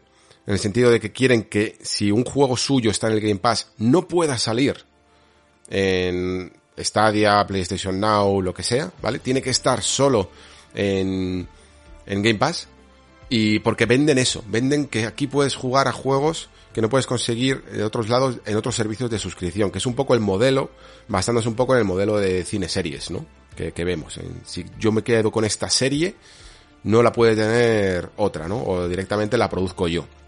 Y entonces la hago original, ¿no? Que, se le llama ahora. Y luego Sony está un poquito ahí entre medias. Eh, creo que su baza para esta generación, al principio por lo menos, era jugar a la exclusividad temporal, eh, no solo, o sea, depender evidentemente de su catálogo de producir, producir grandes obras como Last of Us, eh, God of War, bla bla bla bla, y aparte rellenar esos huecos que se quedaban de los largos tiempos de desarrollo con exclusividades temporales, ¿no? Y por eso compraban Deathloop, eh, el Ghostwire Tokyo y todas las que han hecho de temporales de un año, como por ejemplo también incluso Final Fantasy Remake, que oye, que les da buenos réditos. Pero, oye, estamos casi un poco en el mismo plano, ¿no? Que lo del Elder Scrolls. Al final estás arrebatando también la, la licencia a otras, a otras plataformas, aunque sea de manera temporal. Pero creo que se han dado cuenta de que no es suficiente. Esto de las exclusividades temporales, que Microsoft viene muy fuerte, que ha comprado muchos estudios, y ese plan original que tenían lo han tenido que eh, sumar otro más, que es el de seguir comprando ellos también estudios, ¿vale? Se han dado cuenta de que tienen que invertir más, porque como no lo hagan, eh, puede haber susto, y por lo tanto, a su gran catálogo de franquicias establecidas y todo esto, y a sus mm, acuerdos de exclusividad temporal, le tienen que añadir más estudios que sigan haciendo más juegos cada año. Y ese es un poco en el lugar en el que estamos. Y por lo tanto, por lo tanto, las exclusividades vuelven a primar, pues como toda la vida del Señor, la verdad. Eh, como esos momentos en los que había, pues eso, batallas de exclusivos. Y esto no ha hecho nada más que empezar, ¿eh? Porque esta generación va muy lenta, lo hemos visto. Todavía no hay grandes exclusivos de nueva generación, pero a partir de 2022 lo vamos a ver claro, ¿eh? Vamos a ver clarísimo. Y a partir ya de 2023 ni, ni os cuento. Vamos a ver clarísimo cómo hay mucha distinción entre el tipo de juego de PlayStation 5, el que hace sus estudios y el que hace eh, los estudios de Microsoft y el que hace los estudios de Nintendo, ¿vale? Creo que esto va a quedar cada vez más claro en lo que queda de generación. Mother's Day is around the corner. Find the perfect gift for the mom in your life with a stunning piece of jewelry from Blue Nile. From timeless pearls to dazzling gemstones, Blue Nile has something she'll adore. Need it fast? Most items can ship overnight. Plus, enjoy guaranteed free shipping and returns. Don't miss our special Mother's Day deals. Save big on the season's most beautiful trends. For a limited time, get up to 50% off by going to Bluenile.com. That's Bluenile.com. I'm Sandra, and I'm just the professional your small business was looking for. But you didn't hire me because you didn't use LinkedIn jobs. LinkedIn has professionals you can't find anywhere else, including those who aren't actively looking for a new job but might be open to the perfect role, like me. In a given month, over 70% of LinkedIn users don't visit other leading job sites. So if you're not looking on LinkedIn, you'll miss out on great candidates like Sandra. Start hiring professionals like a professional. Post your free job on linkedin.com/people today.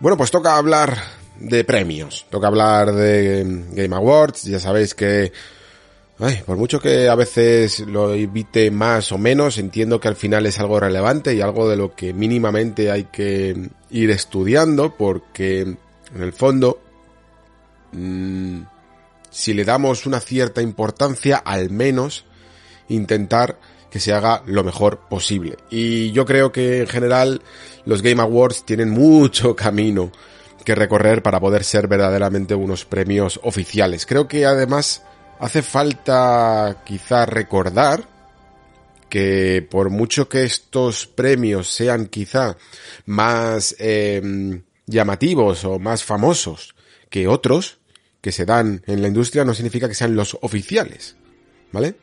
Mm, aquí el amigo Joff, la verdad es que se lo ha montado muy bien y ha conseguido atraer a mucha gente gracias a otra cosa que no tiene nada que ver con los premios, ¿no? Que son los anuncios.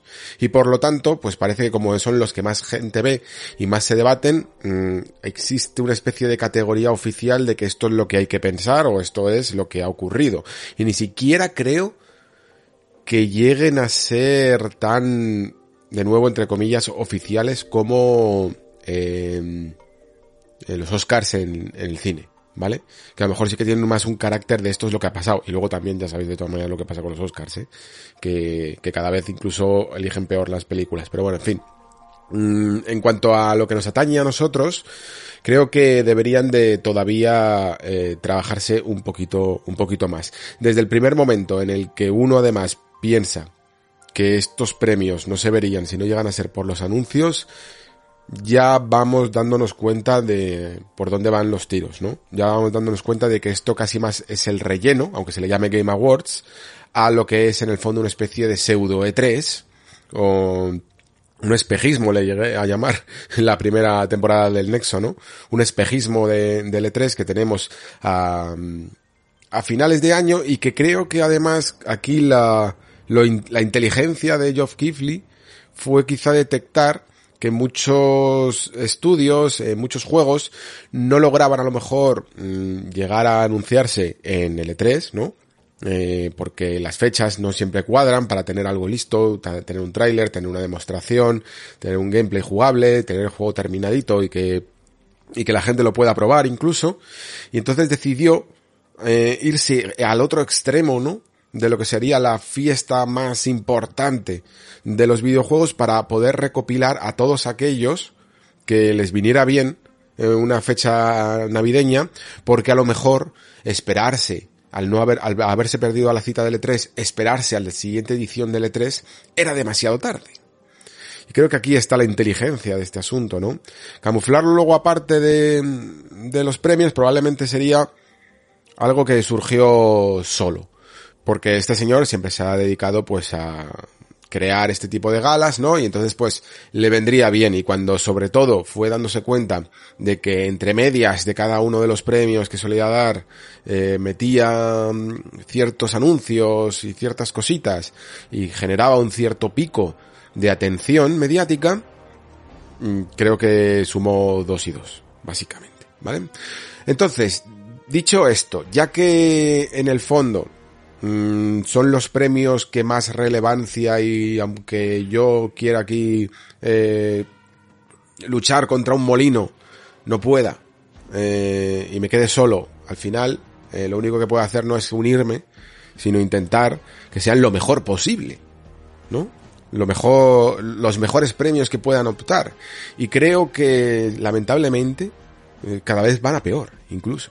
Porque mm, todas las categorías que, van añadiendo creo que tienen cada vez menos que ver incluso con el propio videojuego en sí, con el propio premio al logro de un videojuego en sí mismo, ¿no? Y a las personas que lo desarrollan, y más con ciertos acuerdos incluso a nivel bien publicitarios o bien de o casi políticos que, que se le ocurra aquí al señor, pero eh, incluso creo que habría algunas categorías que, que deberían de modificarse, que deberían de pulirse para ser verdaderamente unos premios más serios. Y luego sobre todo también algunas nominaciones, eh, en este caso, Vienen, ya sabéis, si no lo sabéis, me gusta repetirlo cada año para que quede, para recordar, ¿no? Para refrescar conceptos, que viene aquí mi autocrítica, ¿no? A mi propio gremio de la crítica del videojuego, de los que nos dedicamos a esto, que somos en el fondo los que votamos estas nominaciones, ¿no? Y que creo que deberían de ser un poquito, deberíamos ser un poquito más serios con estas cosas. El año pasado ya me enfadé mucho por, eh, por lo de Half-Life Alyx, ¿no? Porque es que yo ni siquiera, nunca me atrevería ni siquiera a decir qué mm, juego debería de llevarse juego del año y este tipo de cosas, pero creo que sí que es más eh, casi objetivo, ¿no? Esa, esa palabra maldita que no me gusta decir, que Half-Life Alyx fue uno de los juegos más relevantes de 2000, no solo de 2020, sino de los últimos años, vamos. Y uno de esos juegos que hacen avanzar la industria. Y me da igual que haya sido más o menos jugado. Porque mm, si estos premios los otorga, eh, los otorgan los, se supone, profesionales no críticos de videojuegos que somos nosotros, no me gusta hablar en estos términos con comillas y cositas así, pero en teoría si nuestro trabajo es estar los más informados de todos, lo lógico es que en todas las redacciones alguien haya jugado a Half-Life Alyx. Y yo sé, y no creo que sea porque algo que yo conozca ni nada, es que simplemente con la cantidad de gafas de realidad virtual que se han mandado a, a las eh, empresas de revistas de videojuegos más grandes, que son las que votan estas cosas, esto debería de haber sido así. Me da igual que en una redacción solo lo haya jugado una persona.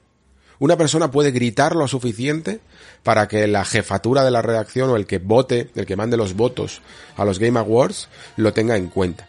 De la misma manera que yo, por ejemplo, en mi revista, cuando juego un juego que entiendo que es más minoritario, por ejemplo, como Inscription, un título que entiendo que no todos los redactores de todas las revistas van a jugar. Jugará a lo mejor al que le molen mucho los indies y al que mm, le haya tocado el análisis, por ejemplo, ¿no? Pero mi trabajo es gritar que este título es relevante y que este título hay que tenerlo en consideración aunque tú no hayas jugado, ¿no? Porque lo más lógico es que hayan jugado a otras cosas, que hayan jugado pues a Ratchet Clank, a Resident Evil o a este tipo de juegos que son los que más ventas acumulan a lo mejor a lo largo del año. No sé si son estos, ¿eh? ¿vale? Me, me he puesto un ejemplo de juego más multitudinario, ¿vale? Pero mi trabajo es reivindicar que Inscription puede estar a ese nivel y que Inscription hace cosas que hacen avanzar la industria del videojuego. Y de la misma manera, mi trabajo en 2020 fue reivindicar que Half-Life Alyx eh, era un perfecto candidato a, juego del año, a lo más relevante, no, no solo de la VR, sino de vamos, de, toda la de todo el, del año, de todo el año, de toda la generación y de mucho más, incluso, diría. Es una de las cosas más mm, vanguardistas que he jugado en muchísimo tiempo. Entonces, claro, el año pasado yo me quedé solo aquí gritando a la nube y diciendo que había que tener más cuidado con estas cosas, que había que tener más en consideración que esto no es un concurso de, de popularidad, sino que estamos premiando a los esfuerzos artísticos más importantes del año. Y que por lo tanto, aunque Alex se jugara menos, no importa si se juega menos. Lo que importa es la calidad. Y que todos deberíamos aunarnos en este tipo de cosas, ¿no? Y claro, como el juego es de realidad virtual, se había jugado menos, pues en el fondo Mm, la gente no se unió un poco a, estas, tanto a estas reivindicaciones, que no estaba yo solo en el fondo, ¿eh? yo creo que lo, dijimos mucho tanto desde el plano de los jugadores como desde el plano de los desarrolladores, ¿eh? No, no éramos tantos. Y claro, cuando este, este tipo de cosas se dejan pasar, como lo que ocurrió el año pasado, pues luego ocurren otras, ¿no? Como que a lo mejor, por ejemplo, Forza Horizon 5 podría haber estado optando a los nominados en el mejor juego del año y no está. Y ahora molesta. Y es como en plan, bueno, pues a lo mejor si se hubiera hecho el trabajo el año pasado, pues entonces Forza Horizon 5 estaría este año, ¿no? Porque no solo influye el hecho de la calidad que tenga un videojuego y de la reivindicación, influye también el, muchos eh, problemas de logística que tienen estos premios. Y aquí voy a hacer un argumento a favor y un argumento en contra, ¿vale? Porque, claro, Forza Horizon 5, ¿por qué no ha estado en los nominados? Pues, por un lado, se podría decir, Bueno, es que eh, estos premios están un poquito adelantados en su tiempo, ¿no? Lo sabemos todos, eh, tienen una fecha que no comprende todo el calendario del año y por lo tanto además los eh, periodistas tienen que votar un poquito antes a estos premios para generar esas categorías y esos nominados. Y entonces Forza Horizon 5 se quedó un poquito fuera porque estaba, salió hace poco, ¿no? Y entonces a los, a, los, al jurado no le dio tiempo a aprobarlo tanto y a incluirlo en sus votaciones. Tiene cierta lógica, ¿no? Este argumento. Que, que al final, por cuestiones logísticas de tiempo y tal, ah, no entra. Pero es que ocurren dos cosas. Y yo creo que vais a estar de acuerdo con las dos. La primera, que, que aparte Forza está nominado a otras categorías. Está nominado a Mejor Juego de Conducción y a, y a, creo que era como mejor accesibilidad, no, no me acuerdo exactamente qué más. Y a lo mejor están otras que ya no, que no me acuerdo, ¿no? Por lo tanto, si se le tiene en cuenta, significa que lo han tenido que jugar, ¿no? O al menos eso nos daría, nos sería de manera racional. Y si no es así, y si de verdad los periodistas no lo han incluido porque no lo han podido jugar, porque el juego todavía no había códigos y tal, cuando ellos mandaron las votaciones, ¿por qué está en la categoría de mejor conducción? Y la razón es evidente, ¿no? Está porque ¿cómo no va a estar? ¿Cómo no va a estar en la categoría de mejor conducción? Entonces, o sea, se ha puesto a capón. Eh, ahí. Y ahí generamos ya la primera contradicción de, de lo que ocurre con este juego en estos premios. Que ha tocado a este, ¿eh? yo no, es que esté reivindicando que es que Forza debería estar, me da, un poco igual, la verdad. Eh, entiendo a mí Forza es un juego que me ha gustado mucho, yo creo que como juego de conducción y como todo lo que ha aportado más a la saga, ya no solo Forza Horizon 5, ¿eh? eh toda la saga Horizon, sería una buena muestra de todo lo que ha hecho avanzar el juego de conducción que estuviera nominado, ¿vale? De la misma manera, por ejemplo, que casi que eh, El Señor de los Anillos, El Retorno del Rey, se llevó todos los Oscars que en el fondo, en el fondo son para todas las películas del Señor de los Anillos, ¿no? Cuando te llevas el, se llevó, fue la única que se llevó eh, la mejor película, ¿no? Pero en el fondo, es a la trilogía. Pues esto sería un poco igual, ¿vale? Horizon 5 se podía llevar el premio por toda la saga, por todo lo que ha conseguido la, la saga poco a poco y poco a poco. Pero la cuestión, la el segundo argumento es, ¿alguien duda de que si esta situación hubiera ocurrido con otro juego, que no hubiera sido Forza Horizon 5, que hubiera sido The Last of Us 2, God of War Ragnarok, el Elden Ring, cualquier juego que hubiera salido el 9 de, de noviembre, ¿no lo hubieran puesto? No se hubiera forzado, no se hubiera aplazado un poquito las, el mandar las votaciones o lo que sea, porque cómo no va a estar God of War Ragnarok, cómo no va a estar Elden Ring, por supuesto que se hubiera hecho. O sea, creo que de cajón todo el mundo sabemos que no se iban a, a haber dejado. Y sí que se dejan ciertos juegos, ¿eh? A lo largo del año, pero nunca de la misma relevancia, ¿no? Se dejó el año pasado, por ejemplo, Demon Souls Remake.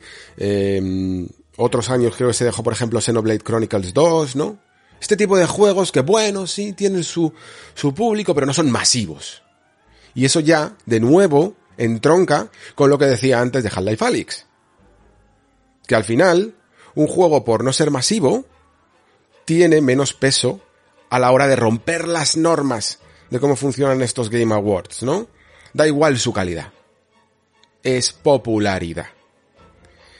Alex, por mucho que sea Half-Life, al ser realidad virtual, no es popular. Y Forza, por mucho que sea Forza, como es un juego de conducción, no es igual de popular que si hubiera sido otro, otro título de aventura-acción. Digámoslo así, ¿no? Así que sí, no dio tiempo a, a votar a Forza Horizon, aunque sí que dio tiempo a votar a Half-Life Alyx. Pero se hacen este tipo de cosas porque no son serios, porque no es lo importante. Lo importante es que los premios queden bien equilibrados y que, que todo el mundo esté contento, porque incluso sin, sin Forza Horizon, eh, creo que Xbox más Bethesda tiene como un montón de nominaciones, ¿no? Por lo tanto, más o menos todo el mundo queda contento, los jugadores, las compañías, y todo se equilibra para lo que es en el fondo los anuncios. De, mm, tanto los anuncios de verdad, de publicidad, como los anuncios de nuevos juegos, que es por lo que la gente se va a quedar hasta las 4 de la mañana. Básicamente. Em, las categorías tal cual están, a mí no me terminan de convencer del todo, ¿vale? No es que tenga graves problemas con ellas, pero creo que todavía se podría pulir un poquito más. Por ejemplo, creo que en cuanto a juego del año, no debería de haber límites. ¿Qué leches? ¿Por qué? Es que esto es una de las cosas que nunca he entendido. Os lo juro. Yo entiendo que tenemos todos acostumbrados una especie de mecánica en este tipo de premios, tops y cosas que hacemos, de en plan, tiene que ser 10, tiene que ser 20, tienen que ser 5. ¿Cuáles son mis cinco mejores juegos? Bueno, pues si tienes que, tienen que ser seis, pues son seis, joder. ¿Qué más da? Si, si este año tiene que haber siete juegos, pues son siete. Y si el año que viene tienen que ser 20, pues son 20. Y si tienen que ser cuatro, pues son cuatro. Porque no todos los años salen juegos de las mismas calidades. Y hacer una nota de corte, por decirlo así, es demasiado excluyente para lo que en el fondo estamos haciendo, que es reivindicar el valor de estos juegos. Para mí no tiene sentido. Y creo que, mm, aunque creo que los Oscars esto también lo solucionaron, ¿no? Porque antes también eran cinco y luego lo subieron y sí, es verdad que hay películas muchas veces que entran en esa categoría a mejor a optar a mejor película que no tienen la calidad de las que luego van a ganar. Son casi como de relleno, ¿no? Pero casi preferiría un relleno a que un juego relevante se quedara fuera. Fijaos lo que os digo. Luego tengo ciertos, eh, ciertas categorías que creo que deberían de tomarse un poquito más en serio. Sobre todo el tema de la narrativa. El tema de la narrativa por muchas razones. Por tanto juegos que hay, como juegos que no hay, como la propia categoría en sí. Juegos que hay, eh, mirad, mm, aún así voy a, voy a volver a levantar la banderita de la subjetividad, ¿vale? Para que no se me diga nada. Yo puedo entender que yo tengo mis problemas con Deathloop. Eh, por, por mi amor probablemente a Arkane y porque para mí no ha estado a la altura de lo que es capaz de hacer Arkane. Y aún así creo que es un gran videojuego, ¿vale? Y no me importa ni siquiera que esté nominado a, mejor juego del año. Que por cierto, esto se me ha olvidado decirlo. Yo creo que va a ganar, ¿eh? Creo que va a ganar porque es el típico juego eh, que queda muy bien como juego del año en un año como este, que reivindica a un Arkane que nunca se le ha premiado, que además es el típico producto que eh, gusta mucho al crítico, porque sobre todo al crítico general, que nunca ha conseguido entrar en, en Arkane porque son juegos a lo mejor un poquito eh, demasiado profundos en su manera de hacer immersive sims, eh, demasiado hardcores y al final han abandonado, pues aunque les gustaba mucho su arte y su manera de hacer las cosas y su diseño y tal, y, y Deathloop les ha entrado súper bien porque es más fácil, eh, tienes más, puedes tirar más de gatillo fácil también, y entonces les ha entrado súper, súper bien, ¿vale? Eh, esto es lo que creo que puede ocurrir. Aparte de esto, de nuevo, volviendo al término de narrativa, de la misma manera que yo no discuto que Deadloop si quiere entre en juego del año, sí que de verdad mm, me cuesta mucho verlo en, mejor narrativa. Sobre todo viendo juegos que se han quedado fuera, ¿vale? Deadloop no hace nada a nivel narrativo. Nada, nada creo que esto, eh, a, mí esto me, me preocupa profundamente. Porque significa que incluso los propios críticos no sabemos, primero, diferenciar entre lo que es la narrativa del videojuego y segundo, premiar, valorar lo que nos hace emocionarnos, lo que nos hace vibrar con una buena historia y con una buena manera de contarla. Y aquí voy anticipando un tema Em, y lo que no. Y Deadloop lo único que tiene es cuatro frases graciosas al principio y una historia que se va cayendo a pedazos hasta, el, hasta un final demencial, vamos. O sea, es que de verdad que no lo entiendo. No entiendo cómo puede llegar a estar aquí. Y no lo digo yo solo, ¿eh? O sea, ya hay hasta desarrolladores por ahí diciéndolo. Que no tiene ningún sentido. Porque es que además es que Arkane es que de toda la vida del señor nunca han hecho buenas historias, ¿vale? Yo, llevo jugando a, todos los juegos de Arkane y amándolos toda la vida y no tienen ninguno que reluzca realmente a nivel de historia. Lucen muy bien y, son muy ambientales, tienen una atmósfera única. Y a veces tienen un mundo muy rico, como puede llegar a ser el de Dishonored. Pero sus historias son muy básicas y a veces están mal contadas directamente, ¿vale? Es que están mal contadas a veces. Eh, entonces, pues no sé muy bien qué hace aquí. Sobre todo con otros juegos que, otros juegos que hay. Eh, sobre la gama esta, sobre la categoría de narrativa, creo que deberíamos de hacer una mejor distinción, ¿vale? Primero lo voy a, mira, fijaos, primero lo voy a, explicar mejor con otra categoría. El diseño artístico, yo creo que funcionaría un poco como el cine, ¿no? El cine tiene, por ejemplo, un premio a dirección de arte, eh, y tiene también premios a fotografía, ¿no? Uno, los dos son artísticos en el fondo, pero uno quizás, quizás se centra más en, en, la, en el propio arte, ¿no? De la película, en el arte conceptual incluso, y en cómo trasladar esa imaginación a, la película. Y otro es incluso cómo se logra a nivel técnico trasladar esa visión a la película, ¿no? Sería más la fotografía, es cómo plantas la cámara, desde dónde, con qué lente, cómo, con qué tipo de iluminación dramática para conseguir lo que tú quieres, ¿no? Desde un punto de vista más técnico. Y de la misma manera creo que debería de haber esta distinción en videojuegos porque creo que hay un logro a la excelencia técnica y también hay un logro a la excelencia artística de un diseño artístico, ¿no? Esto lo, por ejemplo, queda muy bien en el debate de, por ejemplo, Demon Souls Remake versus Elden Ring, ¿vale? O cualquier juego de From.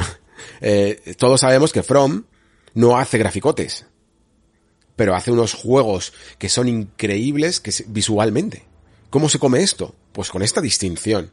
Sabiendo diferenciar entre esa manera de llevar el arte conceptual y que te provoque una profunda impresión y luego esa manera de aplicar un diseño técnico de, de músculo gráfico que también puede llegar a cautivar, ¿no? Se hace por dos vías distintas. Bueno, pues explicado esto, que yo creo que también habría que hacer una cierta distinción, porque hay juegos de graficotes como Forza Horizon 5, pero que yo no le daría el premio a diseño artístico como a Psychonauts 2, ¿no?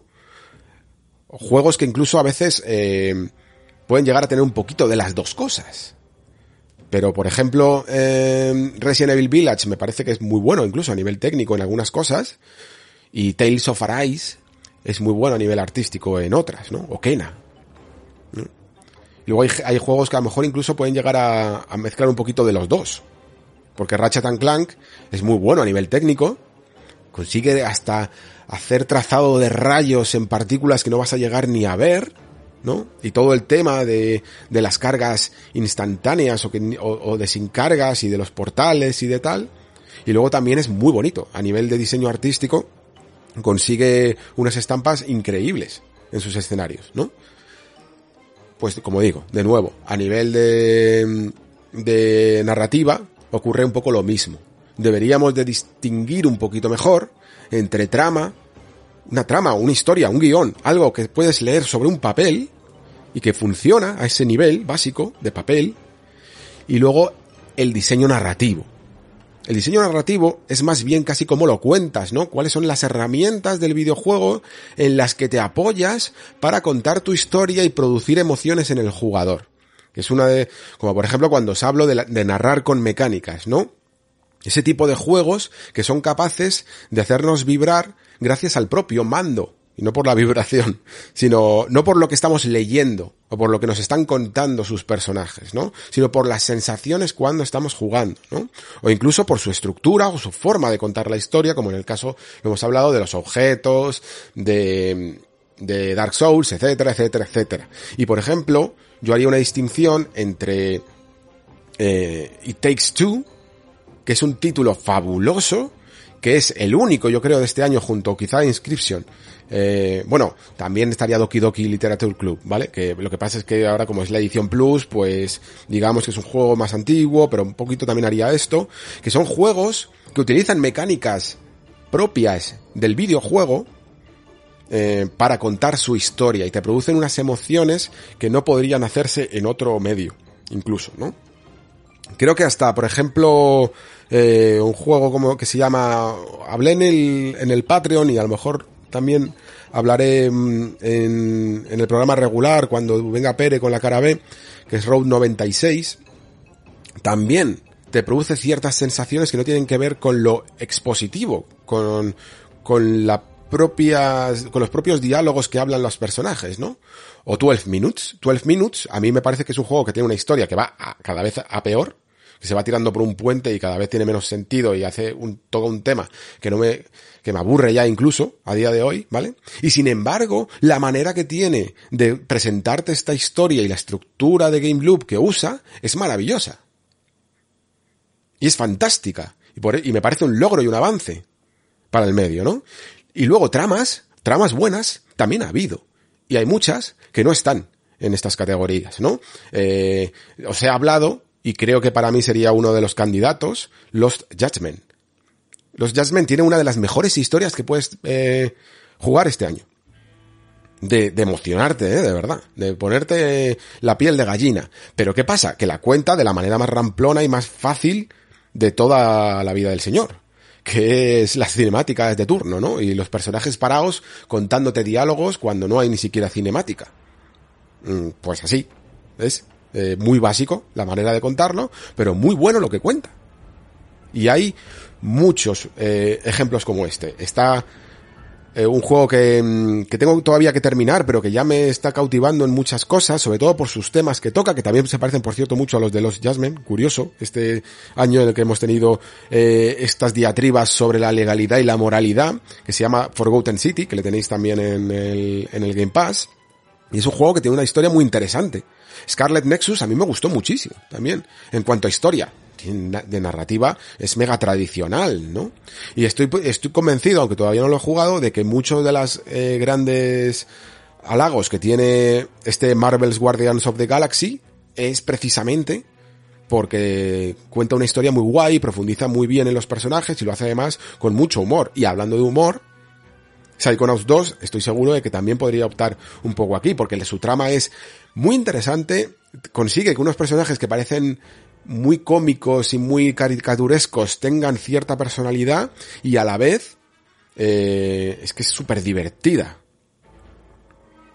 a lo mejor tampoco, no lo pondría en, diseño narrativo, ¿no? Pero sí en, en a lo mejor algunas de las mejores tramas. Luego hay otras categorías que, que creo que deberían de añadirse en vez de tanto logro al juego más comprometido con la causa de no sé qué, ¿por qué no hablamos de diseño de niveles?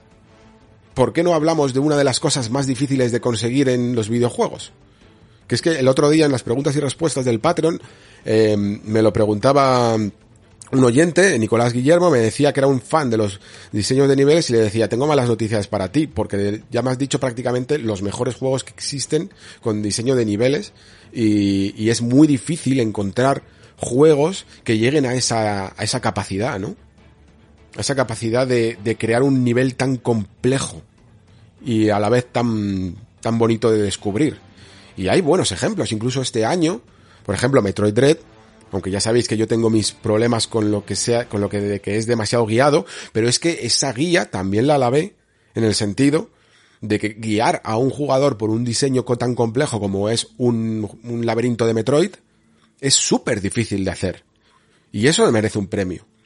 La forma que tiene de estructurar el, su mundo Death's Door, uno de los indies que me parece más a reivindicar de este año, eh, es, es genial maravilloso y la manera que, oculta sus secretos es precioso. La forma que tiene procedural, eh, Returnal, de hacer sus niveles es también muy bonita. Me han hablado también maravillas de las mazmorras de Shin Megami Tensei. ¿Por qué no premiamos eso? ¿No? O incluso a mí la estructura de este año ha salido Subnautica Below Zero y su estructura de mundo abierto eh, en el que te tienes que buscar tu camino casi a lo Zelda, pero mucho más hardcore, a mí me encanta. Y creo que esta es la manera correcta de reivindicar títulos para picar, que en el fondo los premios deberían de ser esto, picar el gusanillo a, los jugadores de decir, anda, mira, pues no sabía que este juego tenía tanto buen diseño de niveles, creo que me lo voy a apuntar y creo que lo voy a jugar. Eso deberían de ser unos premios. Y eso es lo que hecho en falta. Muchísimo. No, veo categorías que intentan acumular demasiado, que no dicen nada.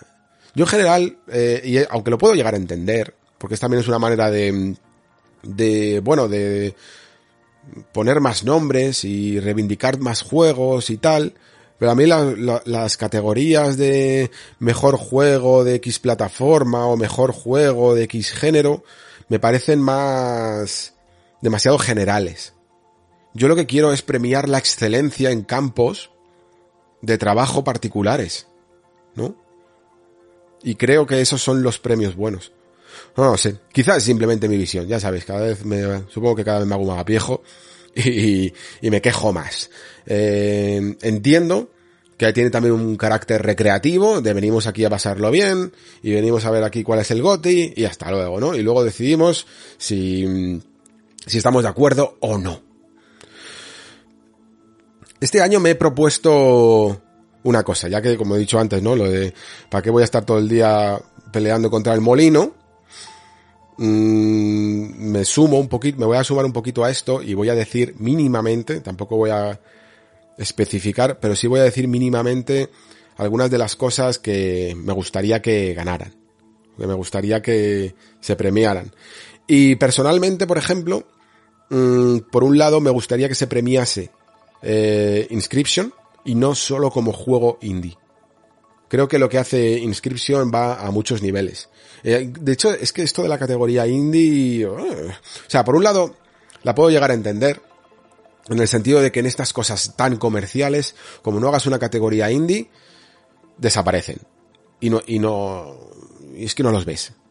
Pero aquí, pero quitando esto, yo Inscription lo veo perfectamente como uno de los juegos del año. Y creo que lo está haciendo para mucha gente. Y creo que hace cosas muy buenas a muchos niveles. Y creo que rompe, no lo de la cuarta pared, sino es que rompe una cierta metanarrativa eh, de formas que pocas veces, y en algunas veces casi ninguna, eh, se ha visto en la historia del videojuego. Y cosas así tienen que estar, tienen que valorarse en su justa medida, ¿no?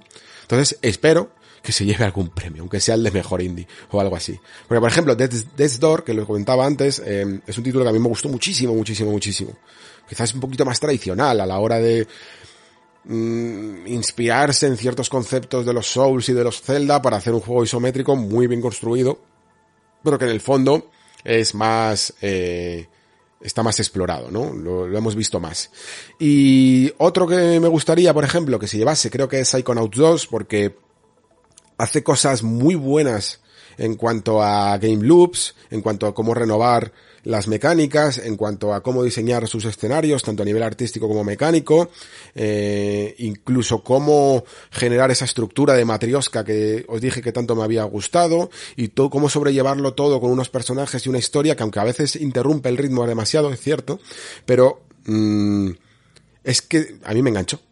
Es que me enganchó. Y es un tipo de juego que de la misma manera que podríamos reivindicar a Forza Horizon como que los juegos de coches pueden optar a los premios, creo que los juegos de plataformas y, de humor también.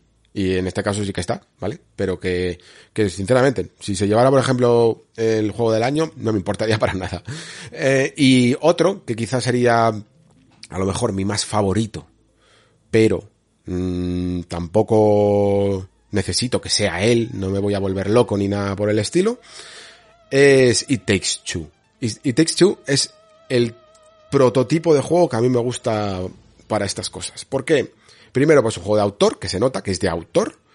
Segundo, es un juego que utiliza el lenguaje, es el único juego, quizá con inscription un poco, ¿vale? Que utiliza, eh, o a lo mejor incluso unpacking, ¿vale? Pero mm, creo que en It Takes Two queda más claro que utiliza el lenguaje del videojuego para contar lo que quiere contar, ¿no? Y no me voy a explayar mucho más porque evidentemente eh, me estaréis diciendo, pues no has hablado de él en el Nexo, y eso es porque no lo había jugado, y, me diréis, pues ahora porque está en el Game Pass. No, fui el último tonto que se lo compró antes de que saliera el Game Pass. No lo he jugado porque es un juego cooperativo que necesito jugarlo con alguien y yo quería que esa alguien fuera mi novia, ¿no? Porque quería hacerlo de esta manera. Y es una manera que además ha hecho que me guste más que si hubiera sido de otra, de otra. De esta manera es, yo creo, un poquito como creo que Fares lo concibió en su estado máximo, ¿vale? No tiene por qué ser la, la única obligatoria de jugar, pero yo quería jugarlo así, para que me aportara ciertas cosas, y definitivamente me las ha aportado.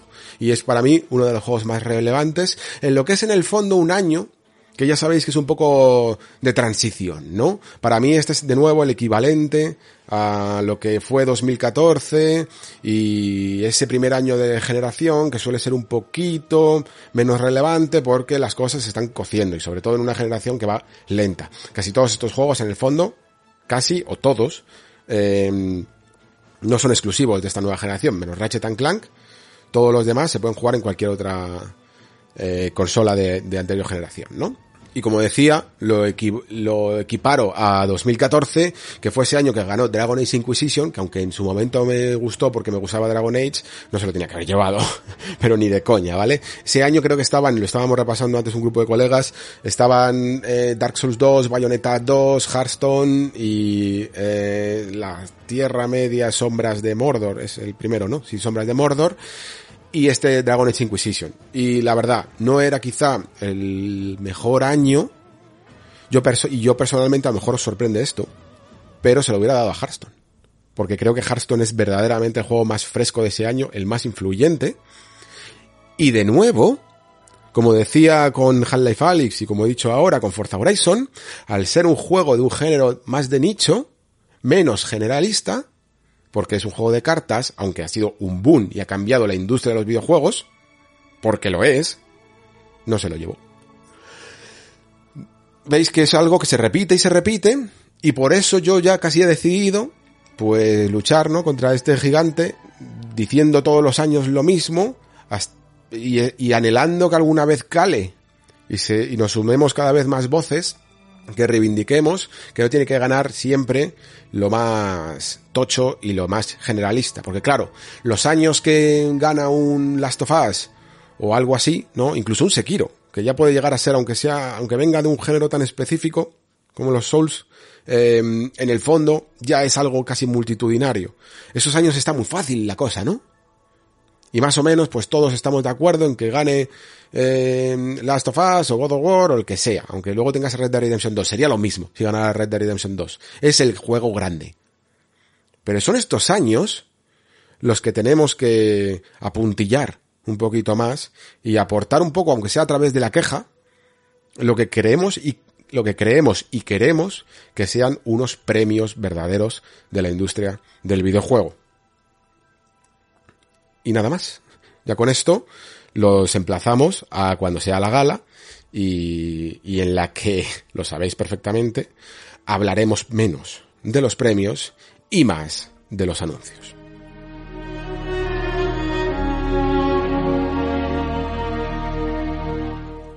Bueno, pues estas semanas, yo creo que como mucha gente, he estado viendo esta serie que al principio no tenía previsto ver, porque mm, no soy fan de League of Legends. De hecho, es que desconozco mucho sobre League of Legends. Ya os he comentado algunas veces que creo que todo crítico de videojuegos al menos mínimamente se puede permitir tener una, dos o incluso tres sagas que por muy famosos que sean no dominen, ¿eh? Y una de estas es la mía, eh, League of Legends, porque mm, requiere además de mucha, mucha, mucha experiencia y no soy yo eh, fan, ya lo sabéis, de los juegos online y mucho menos además de estas comunidades tan mm, grandes que por grandes a veces son un poco más tóxicas de lo que a mí me suele gustar. Así que en general siempre me he mantenido como un poco alejado de este universo. Reconozco que la verdad es que me gustaría estudiar un poco más las mecánicas de League of Legends, entender mejor por qué es un juego tan eh, jugado, ¿no?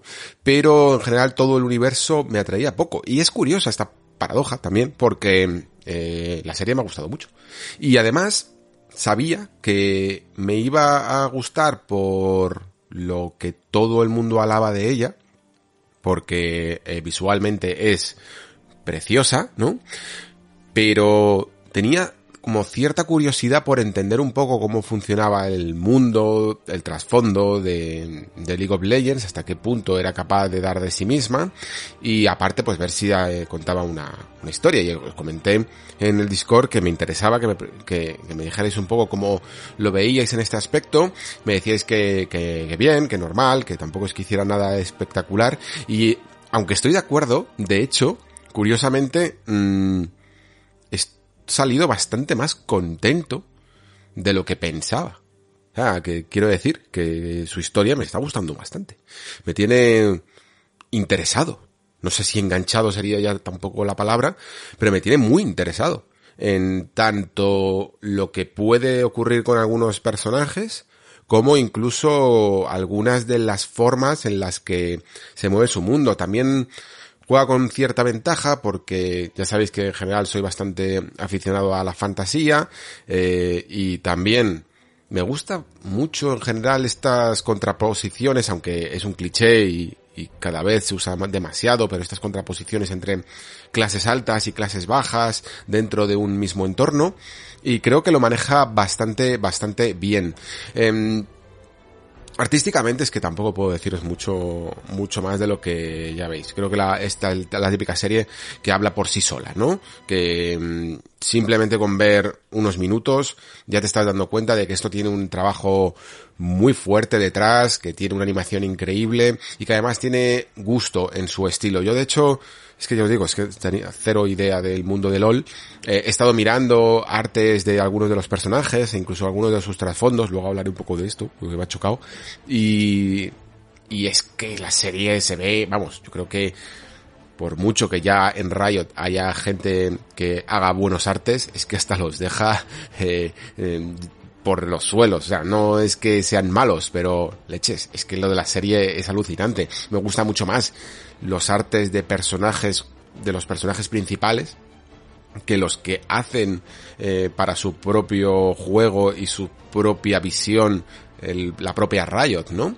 Quizá es porque en esto de lo visual eh, esta serie tiene algo más de personalidad, ¿no? Los artes conceptuales de League of Legends son un poco incluso, me recuerda un poco a los de Hearthstone y a este tipo de juegos, ¿no? Que es un poco la fantasía más genérica o el tipo de diseño que se utiliza más en este, en lo que te encontrarías en una ilustración de fantasía para la portada de un libro más normalito o alguna cosa así, mientras que mm, en la serie se nota que han encontrado como un estilo y sobre todo un estilo cohesionado, que yo creo que es algo que me ha llamado muchísimo la atención.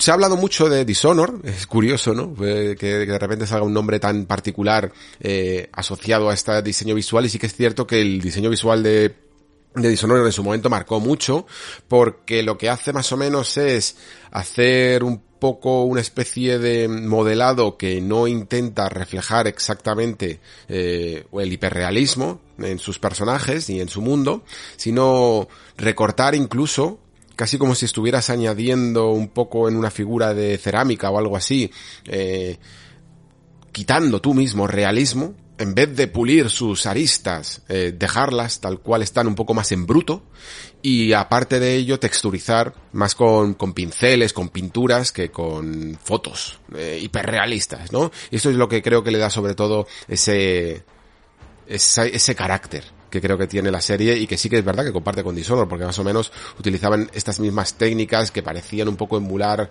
a lo mejor pues una pintura al óleo o alguna cosa así, ¿no? En el caso de Arkane un poco más realista, evidentemente, también ha pasado bastante tiempo, casi, casi 10 años, Dios mío.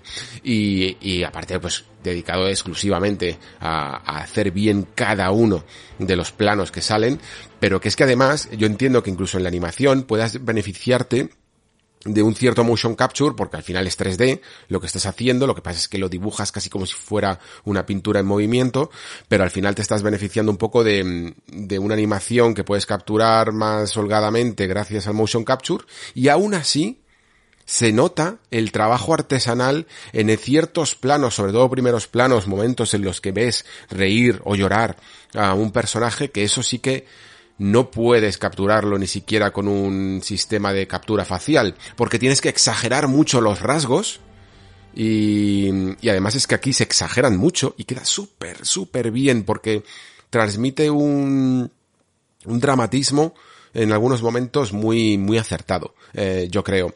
Os decía antes que había incluso llegado a investigar un poquito sobre quiénes eran cada uno de los personajes y tal, y la verdad es que casi me arrepiento un poco eh, de hacerlo. Creo que esta serie se disfruta incluso más, bueno, evidentemente yo hablo desde el punto de vista de alguien eh, que desconoce completamente este, este mundo. Seguro que hay mucha gente que lo conoce al dedillo y que la está disfrutando, por supuesto que sí, pero eh, lo que me ocurre a mí es que cuando voy viendo algunos de los bios oficiales de cada uno de los personajes y cosas así, aparte de que me he comido un par de spoilers también por, por pecar de ingenuo, eh, por otro lado creo que sus personajes al no tener un trasfondo ni una intención tan narrativa como tiene la serie, están un pelín desdibujados. Me ocurren dos cosas. Lo primero que veo esto, que hay ciertos personajes, por ejemplo, de muy primer nivel, tipo eh, entiendo, entiendo que no es spoiler decir Jinx, ¿no?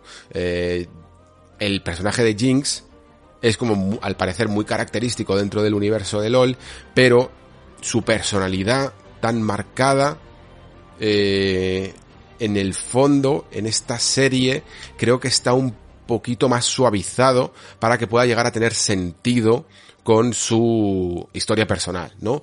Porque un personaje tan, tan desfigurado como he llegado a ver incluso en algunas de las cinemáticas, no parece que pueda venir de este tipo de trasfondo. Joder, estoy aquí, vamos, grindeando el spoiler, ¿eh?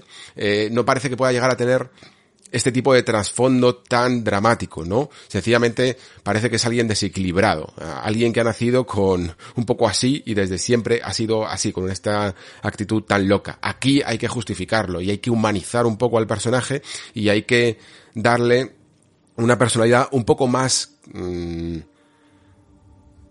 no sé, consciente de sí mismo, ¿no?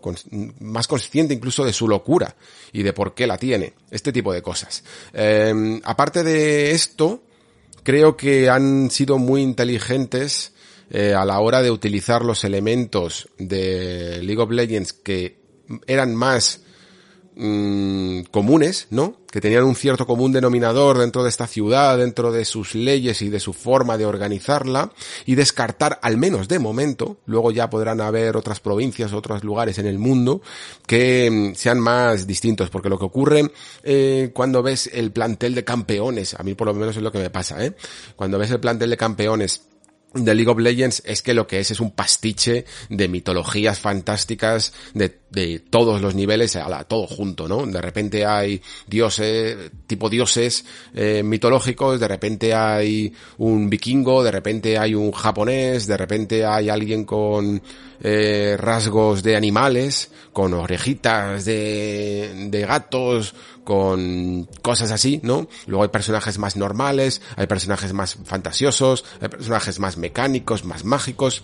Era todo un cúmulo de de todo lo que se podía meter por, sin, sin una consistencia dentro de ciertas reglas de la fantasía, ¿no? Y eso para un juego como League of Legends, pues evidentemente no pasa nada porque no va de esto, no necesitas tener un world building ahí todo sólido, pero a la hora de construir una narración sí que necesitas que, que ese world building sea mm, pues como una roca. Y la verdad es que han sorteado muy bien y creo que han conseguido ese aspecto que en el fondo creo que ya se había desarrollado con Runeterra y tal, de mezclar un poco la ciencia y la magia hasta el punto incluso de poder llegar a ver una especie de evolución que en los, en los libros de fantasía, sobre todo, la literatura fantástica, se ha ido viendo últimamente en los últimos años como ciertas sociedades tipo fantástico medievales se convierten en fantástico industriales, ¿vale? Como si hubiera habido una evolución dentro de ese mundo y pasara mucho tiempo y bla bla bla bla. Pues esto casi también se puede llegar a ver a lo largo de los capítulos de este Arcane, ¿vale? En general, eh, si todo esto fuera lo único, yo creo que, ¿vale? Que ya estaría bien, sería un buen producto, pero es que aparte, creo que es que está bien escrita. Pero sinceramente os la digo, creo que, creo que hay gente detrás que sabe escribir bien, ¿eh? Y que aunque la historia pueda llegar a ser un tanto clásica, ¿no? Porque en el fondo nos está contando, pues la típica historia de sociedades y clases enfrentadas, sumado a venganzas personales y al típico malo maloso que quiere conquistar y no sé qué. Eh, creo que hay personajes grises, creo que hay personajes que a veces eh, son heroicos y a veces se dejan seducir por las tentaciones del otro lado y, creo que los juntan unos con otros muy, muy bien y de maneras muy acertadas, creando incluso a veces historias que le podríamos llamar casi como los de superhéroes de orígenes, ¿no? De cómo se llega a crear la leyenda que después es el campeón de League of Legends o de lo que sea, que, mm, que pegan bastante, bastante bien. Incluso simplemente a nivel de escritura, eh, hay frases que son buenas, ¿eh? Lo decía creo en el Patreon que había adelantado algún contenido y, hablé por que estaba viendo justo Arkane y tal. Eh, no, recuerdo exactamente cuál era la frase que, dije. Ah, sí. Eh, no necesitas permiso para cambiar el mundo. Bueno, pues pequeños destellos así que sin ser nada increíblemente original, pero que están muy bien y que están bien justificados y que hace que los personajes tengan sus arcos de desarrollo y vayan evolucionando y transformándose. Leches me parece sorprendente eh, verlo en un producto que no me lo esperaba para nada. Y creo que además mm, va a ser sin duda el pistoletazo de salida a todo lo que parece que va a ser eh, el universo expandido de LOL. No sé exactamente cómo lo llamábamos, eh, cómo se llamará esto, ¿no? El, el LOL Cinematic Universe o el, el LOLverso no sé, tendrá seguramente, algún día tendrá un nombre oficial, si es que no lo tiene ya. Pero la cuestión es que eh, se va a expandir muchísimo este universo, no solo con esta serie de la que seguro, segurísimo, habrá después otros personajes porque es al parecer un universo que es fácilmente combinable, porque luego te puedes ir a otra provincia y contar otra historia o ir eh, juntándolas, pues como ha hecho el universo cinemático de Marvel, ¿no? Cuentas primero los orígenes de cada uno de los personajes y luego ya si quieres pues cuentas una que tienes a todos juntos detrás. como digo, no solo se va a expandir por términos eh, de cine y series y tal, sino también por términos de videojuegos de otros géneros. Eh, ya tenemos alguna demostración como este Shadow Drop que ha salido de repente, ¿no? Que se han sacado de la manga que se llama Ruined King. Eh, es un título curioso, la verdad, porque es una especie de RPG que aunque es occidental se juega como por turnos como un JRPG y que a la vez yo ya iba atisbando que, mm, mm, a ver, que mala pinta no tenía, pero sí que es cierto que es una especie casi de eh, reciclado, de nuevo, entre comillas, porque había un juego que se llamaba a ver si me acuerdo, Battle Chasers, lo estuve probando un poquito, al final no me enganchó lo suficiente como para seguir, pero sí que me llamaba un poco la atención, pues porque tenía combates por turnos, eh, tenía es el estudio de, este de Airship Games, no me acuerdo exactamente cómo se llama, creo que lo he dicho mal, de Madureira, en el que trabaja Madureira, y que más o menos parecía que tenía buena pinta. Y lo que han cogido básicamente es la misma estructura y el motor de este juego, porque era exactamente igual, y con los propios incluso diseños de Madureira, eh, llevarlo todo al universo de League of Legends y hacer un juego, eh, pues igual que es todo nuevo, evidentemente todos los assets son nuevos, pero todo con el mismo estilo de este Battle Chasers, que además era un un trabajo que ya estaba de cómic, creo, de, de Madureira. Pero bueno, en fin, que parece que por el por lo que se está viendo de momento ahora a que ha salido, nos ha pillado un poco a todos a pie cambiado, pero hemos podido ver el tráiler y tal, no tiene mala pinta. Eh, expande incluso mejor la navegación por el mapa y cosas que puedes hacer fuera del combate, que yo creo que era un poco lo que le faltaba también a este Battle Chasers. Yo todavía no lo he probado, ¿eh? Así que si tiene buena pinta y se puede seguir la historia, que a mí lo que me interesa es que se puedan seguir estas historias sin haber jugado a LOL, quizá le dé un tiento. Pero es que aparte de de lo que ya era la expansión del universo de LOL con, ya sabéis, el, Runeterra y tal, y Arkane y este juego, sigue habiendo proyectos detrás de videojuegos. Eh, faltan por lo menos que yo sepa dos o tres.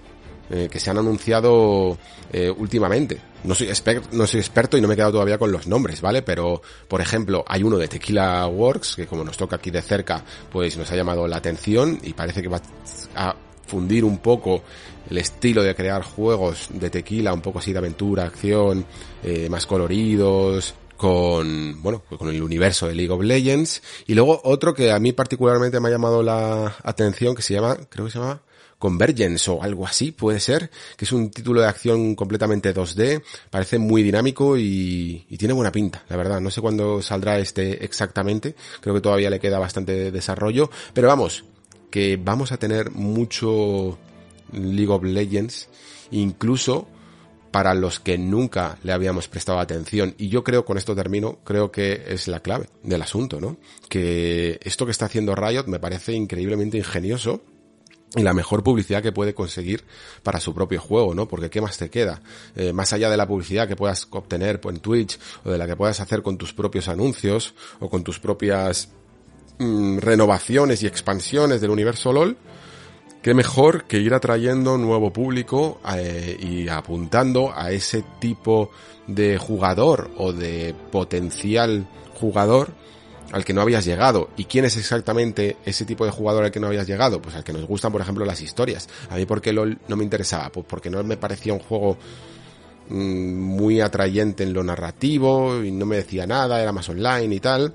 Y sin embargo, ahora de repente me presentas un mundo, me presentas una historia y mínimamente tienes mi atención, más de la que ha conseguido en todos estos años, incluso con la simple llamada del éxito, ¿no?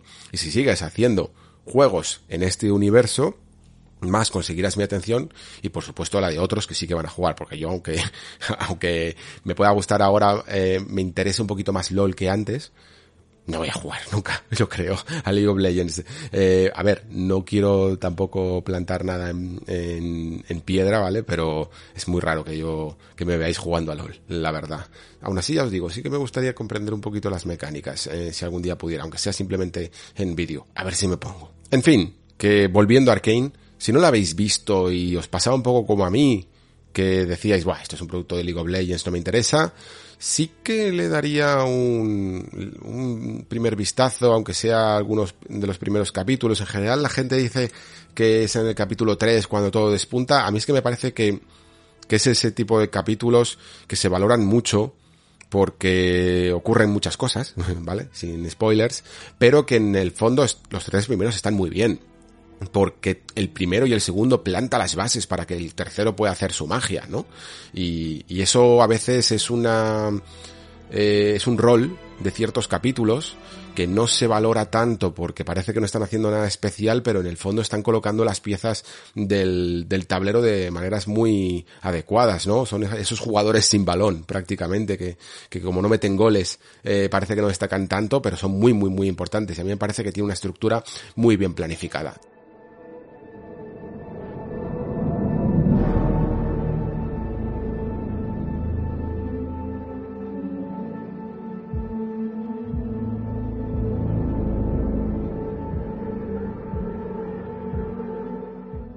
Bueno, pues para terminar, y tampoco me voy a alargar demasiado porque mm, no me gusta cebarme en el fondo cuando algo no, no me deja buen sabor de boca. Pero sí que me veo un poco la obligación de hablar de este Babylon's Fall porque es un producto que mínimamente hemos seguido eh, aquí en el Nexo, ¿no? Se ha hablado cada vez que ha habido un tráiler sobre él, está Platinum Games detrás, ha salido una beta y no me ha gustado nada. Me parece uno de los de las peores experiencias que he tenido este año. Sinceramente lo tengo que decir. Entiendo que es una beta y que por lo tanto es un producto en desarrollo y puede haber muchas cosas que no haya visto, puede haber muchas cosas que den un poco la vuelta al asunto o al menos arreglar ciertas cosas. Pero es que la verdad, personalmente creo que el problema viene de base. Ya dijo, no sé si a ver si recordáis una, una noticia que la verdad es que mm, tengo que incluso entonar aquí el mea culpa por mi medio porque creo que no lo dimos bien y luego ya lo corregimos, pero en su momento salió más o menos como que Square Enix estaba decepcionada con Crystal Dynamics por el por, Marvel, por Marvel's Avengers y no es exactamente así, pero sí que es cierto que Square Enix en esta última reunión en la que de accionistas creo que era, en la que hablaban un poquito del estado de sus juegos y de cómo habían rendido o no rendido, ¿no? Se hablaba de Avengers y se decía que no habían estado muy finos a la hora de comprender cómo se hacían estos juegos como servicio, ¿no? Y que había que crear un estudio o crear estas oportunidades mm, en base a gente que supiera cómo funciona este modelo en vez de forzar, ¿no? A otro estudio que por muy bueno que pueda llegar a ser Crystal Dynamics, no tiene por qué ser bueno en todo. Tú no puedes poner a alguien especializado en hacer RPGs a hacer shooters, porque no tienen por qué ser buenos, ¿vale? Esto en los, en los 90 sí que funcionaba, ¿vale? Y había compañías que eran capaces de hacer cualquier cosa. Pero últimamente los estudios son muy de, de hacer su movida y, y pueden salirse un poco, evidentemente, hay algunos estudios más elásticos que otros, pero no tienen por qué dominarlo absolutamente todo. Y creo que cada vez más empiezan a sumar eh, ejemplos a esto que estamos comentando, ¿no? Crystal Dynamics y, y Marvel's Avengers es uno de ellos, creo que BioWare y Anthem es otro de ellos, eh, y ahora, por ejemplo, este Babylon's Fall, eh, con el juego como servicio, pero aplicado un poco al tipo de género de um, hack and slash, creo que puede llegar a ser otro, ¿vale? Eh, esperemos que en el futuro, por Dios, no, Arkane como con este Redfall, pues no sea un poco lo mismo, ¿no? Y que aunque parezca que este juego es una especie de juego como servicio, realmente no sea exactamente así, no hayan intentado tomar este mismo camino, porque yo creo que no termina de, de funcionar. Y a veces creo que es casi mejor, ¿eh? Que no funcione, porque sería peor, ¿no? En el fondo. Si mm, Anthem hubiera triunfado, pues BioWare sería ahora la compañía de Anthem. Si Avengers hubiera funcionado, pues Crystal Dynamics dejaría de, no habría tomado nunca por ejemplo, este proyecto de, de el Perfect Dark, a lo mejor no seguiría con Tomb Raider o con otras cosas y se dedicaría únicamente a dar servicio a Avengers, ¿no? Y si Redfall funcionase o Babylon's Fall, por ejemplo, funcionase, eh, pues Arkane y Platinum estarían dedicados a estas cosas. Así que yo casi prefiero que, que fracasen un poco, ¿eh? en lo personal. Pero aún así, aun fuera más allá de predilecciones, de lo que nos gusta o lo que no nos gusta, es que el juego no, no me parece divertido, ¿vale? Si lo fuera, lo diría muy a mi pesar, pero es que no me parece divertido. Eh, es un juego muy anodino que no le termino de ver más propósito que el de intentar crear un, eh, un bucle de luteo, ¿vale? En el que siempre quieras más y más y más. Y esto es algo que en el fondo han hecho montón de juegos eh, incluso famosos de toda la vida, pues del señor como Borderlands o, o Diablo, ¿no? Pero todos ellos tienen en su foro interno una serie de mecánicas que son atractivas y que son incluso enganchantes. No solo puedes vivir de las rentas de lo adictivo que es el loot y el tener nuevas recompensas que te van a poder seguir avanzando. Tienes que ese ese proceso tiene que ser también divertido ese proceso de luchas y de explorar mazmorras y de lo que y de disparar en el caso de Borderlands o lo que sea, tiene que ser divertido y en Babylon's Fall el combate en sí mismo tendría que ser divertido y la exploración de estas mazmorras tendría que ser divertido y ninguna de las dos cosas lo es. ¿Por qué? Porque en tanto la exploración de esta torre eh, no hay nada destacable. Es una serie de arenas, una tras otra, unido por pasillos en los que prácticamente no pasa nada. De vez en cuando hay unos pinchos, los saltas, coges un cofre. Eh, otras alguna vez me encontré una especie de viento de cara que te arrastra un poco y no sé muy bien para qué y otras veces ni siquiera hay nada, ¿vale? Simplemente unas escaleras y subes al siguiente nivel, atraviesas una especie de niebla si no llegas el primero, que encima es muy molesta, y otra vez a luchar. Y dices tú, oh Dios mío, otra vez a luchar, ¿por qué tenía tanta prisa por llegar aquí? Y llegas ahí y otra vez a luchar. ¿Y qué ocurre en los combates? Pues que no existe, no hay nada de la firma de Platinum Games detrás de, estos combates. Lo único que hay es una serie de intercambio de golpes en los que ningún muñeco eh, reacciona a, los, a las acciones del otro Tú, en muchas ocasiones, te puedes quedar enfrente absorbiendo daño, casi como un JRPG, perdón, como un RPG de estos o MMOs de los clasicotes en los que simplemente te quedabas enfrente y pim pam, pim pam, pim pam, pues así. Eh, machacas botón, machacas botón, machacas botón y al final uno de los dos cae. Normalmente, evidentemente, el enemigo. Y es lamentable porque viniendo de Platinum Games, que sabes, que saben hacer eh, dinámicas de esquive, de ataque, de, de utilizar cierta táctica, de que hay una, un cierto baile en estas mecánicas para para saber masterizar el, el, bueno, el combate en sí mismo. Aquí no, aquí lo que hay es mucho aporreo de botón y, y cuatro ataques que, bueno, eso podría llegar a ser un poco la seña de identidad del, del juego, pero que en el fondo está hecha porque así hay más loot, ¿no? O sea, tienes cuatro ranuras para meter cuatro tipos de armas. Dos con los gatillos y dos con los botones frontales del cuadrado triángulo, ¿no? Y entonces eh, puedes llevar cuatro armas distintas y ponértelas como tú quieras. Puedes ponerte un martillo en el triángulo que es el golpe fuerte o puedes ponerte una espada en el cuadrado y acompañado de un arco en el gatillo, ¿no? Incluso puedes hacerlo al revés, si quieres el martillo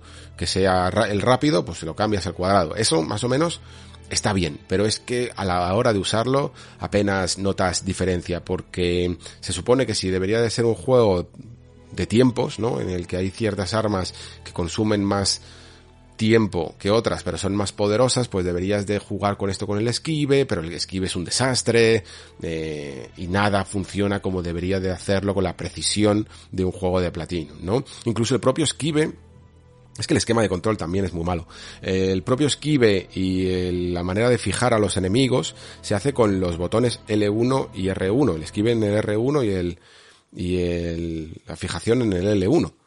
Y es que a la hora de manejarte con toda esta botonera, notas que no te encuentras del todo cómodo y que no te permite ser ágil con, con algunas de las decisiones que tomas. No sé, es que no, no, tiene, no, le, no le veo mucho, mucho propósito ni visión a, a la hora de gestionar este combate. De verdad, es que no parece propio de, de Platinum Games.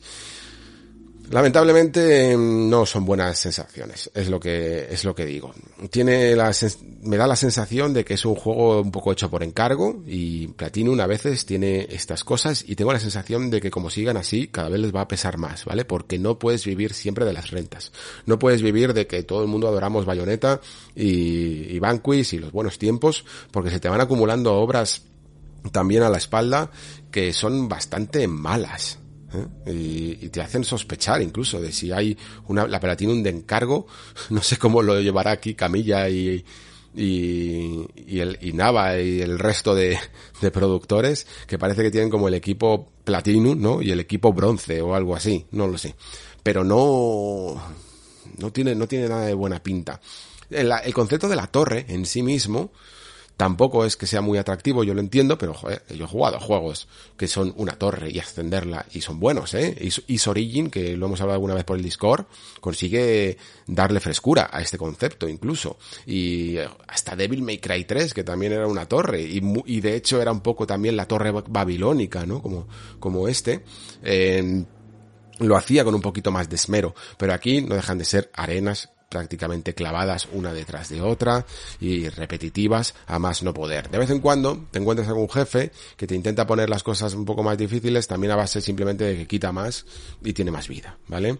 Eh, algún y encima es casi peor porque en estos momentos son los más sensibles, son los que realmente tienes que poner a prueba tus mecánicas y lo que te das cuenta con estos jefes es que eh, son casi peor porque son frustrantes, tienen algunos ataques que te dejan eh, de esto de que te quitan el control del mando y no puedes hacer nada, como si estuvieras medio aturdido todo el rato, te quitan un montón de vida y son muy muy aburridos, ¿vale? O sea, por lo menos lo que he visto yo mmm, no tiene buena pinta.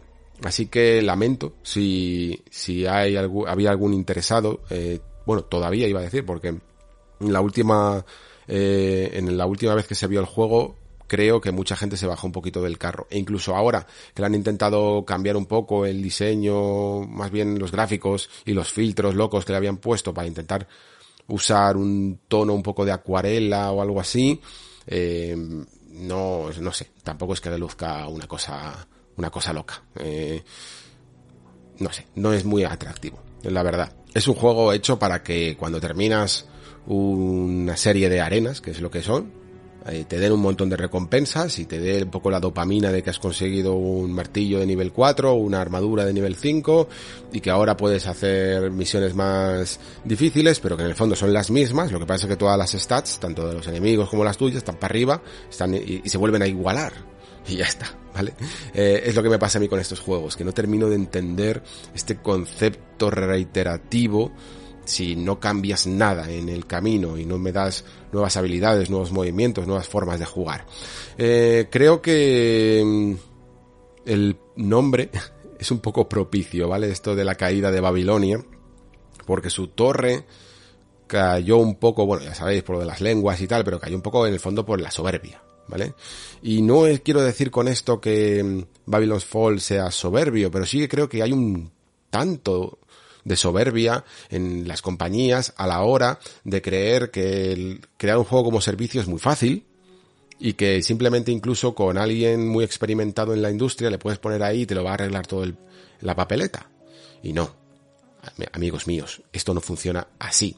Así que mm, mm, auguro un futuro un, tanto complicado para este Babylon's Fall y no me extrañaría que esta torre también cayera. No solo que cayera, sino que esperemos incluso que, bueno, no sé si esperar, es la palabra, porque lo mismo es que no me extrañaría levantarme una mañana y encontrarme con la noticia de que este juego se ha cancelado, ¿eh? más o menos por ahí, por ahí irían incluso mis expectativas. No lo sé. Eh, a lo mejor es que se me ha cruzado, ¿vale? Y no he conseguido verle algo que otra gente puede llegar a verle. Pero de momento frío. Expectativas muy, muy frías.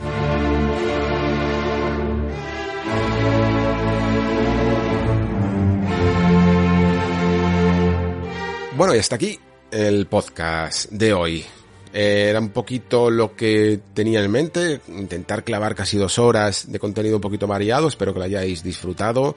Eh, tenía ganas ya casi, un poco de hacer también un poco de de contenido variado porque últimamente no estaba viendo mucho movimiento por la actualidad y me lo estaban salvando los juegos, pero la verdad, eh, esta, en esta ocasión creo que hay bastantes buenos temas de debate que espero que os hayan gustado. Em, la próxima semana, si todo va bien, tendremos invitado en el Nexo y la siguiente semana, si todo va bien, tendremos invitado también en el nexo. Vamos a hacer dos conexos prácticamente seguidos. Ya sé que últimamente no he podido coordinarme mucho eh, con los compañeros habituales, pero eh, ahora lo voy a solucionar y yo creo que os van a gustar mucho los contenidos que tenemos durante el resto del mes. Os dejo ahí con un poco la, la incógnita, ¿vale? No voy ni siquiera a detallar qué puede ser y qué puede no ser. Y nada más, por mi parte, agradecer como siempre a los mecenas por su aportación y agradecer por supuesto a todos los oyentes como siempre. Muchísimas gracias por estar ahí.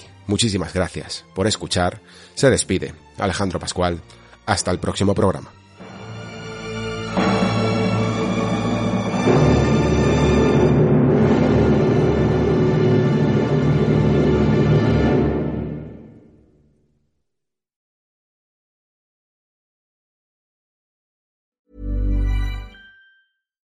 Hi, I'm Daniel, founder of Pretty Litter. Cats and cat owners deserve better than any old fashioned litter. That's why I teamed up with scientists and veterinarians to create Pretty Litter. Its innovative crystal formula has superior odor control and weighs up to 80% less than clay litter. Pretty Litter even monitors health by changing colors to help detect early signs of potential illness. It's the world's smartest kitty litter.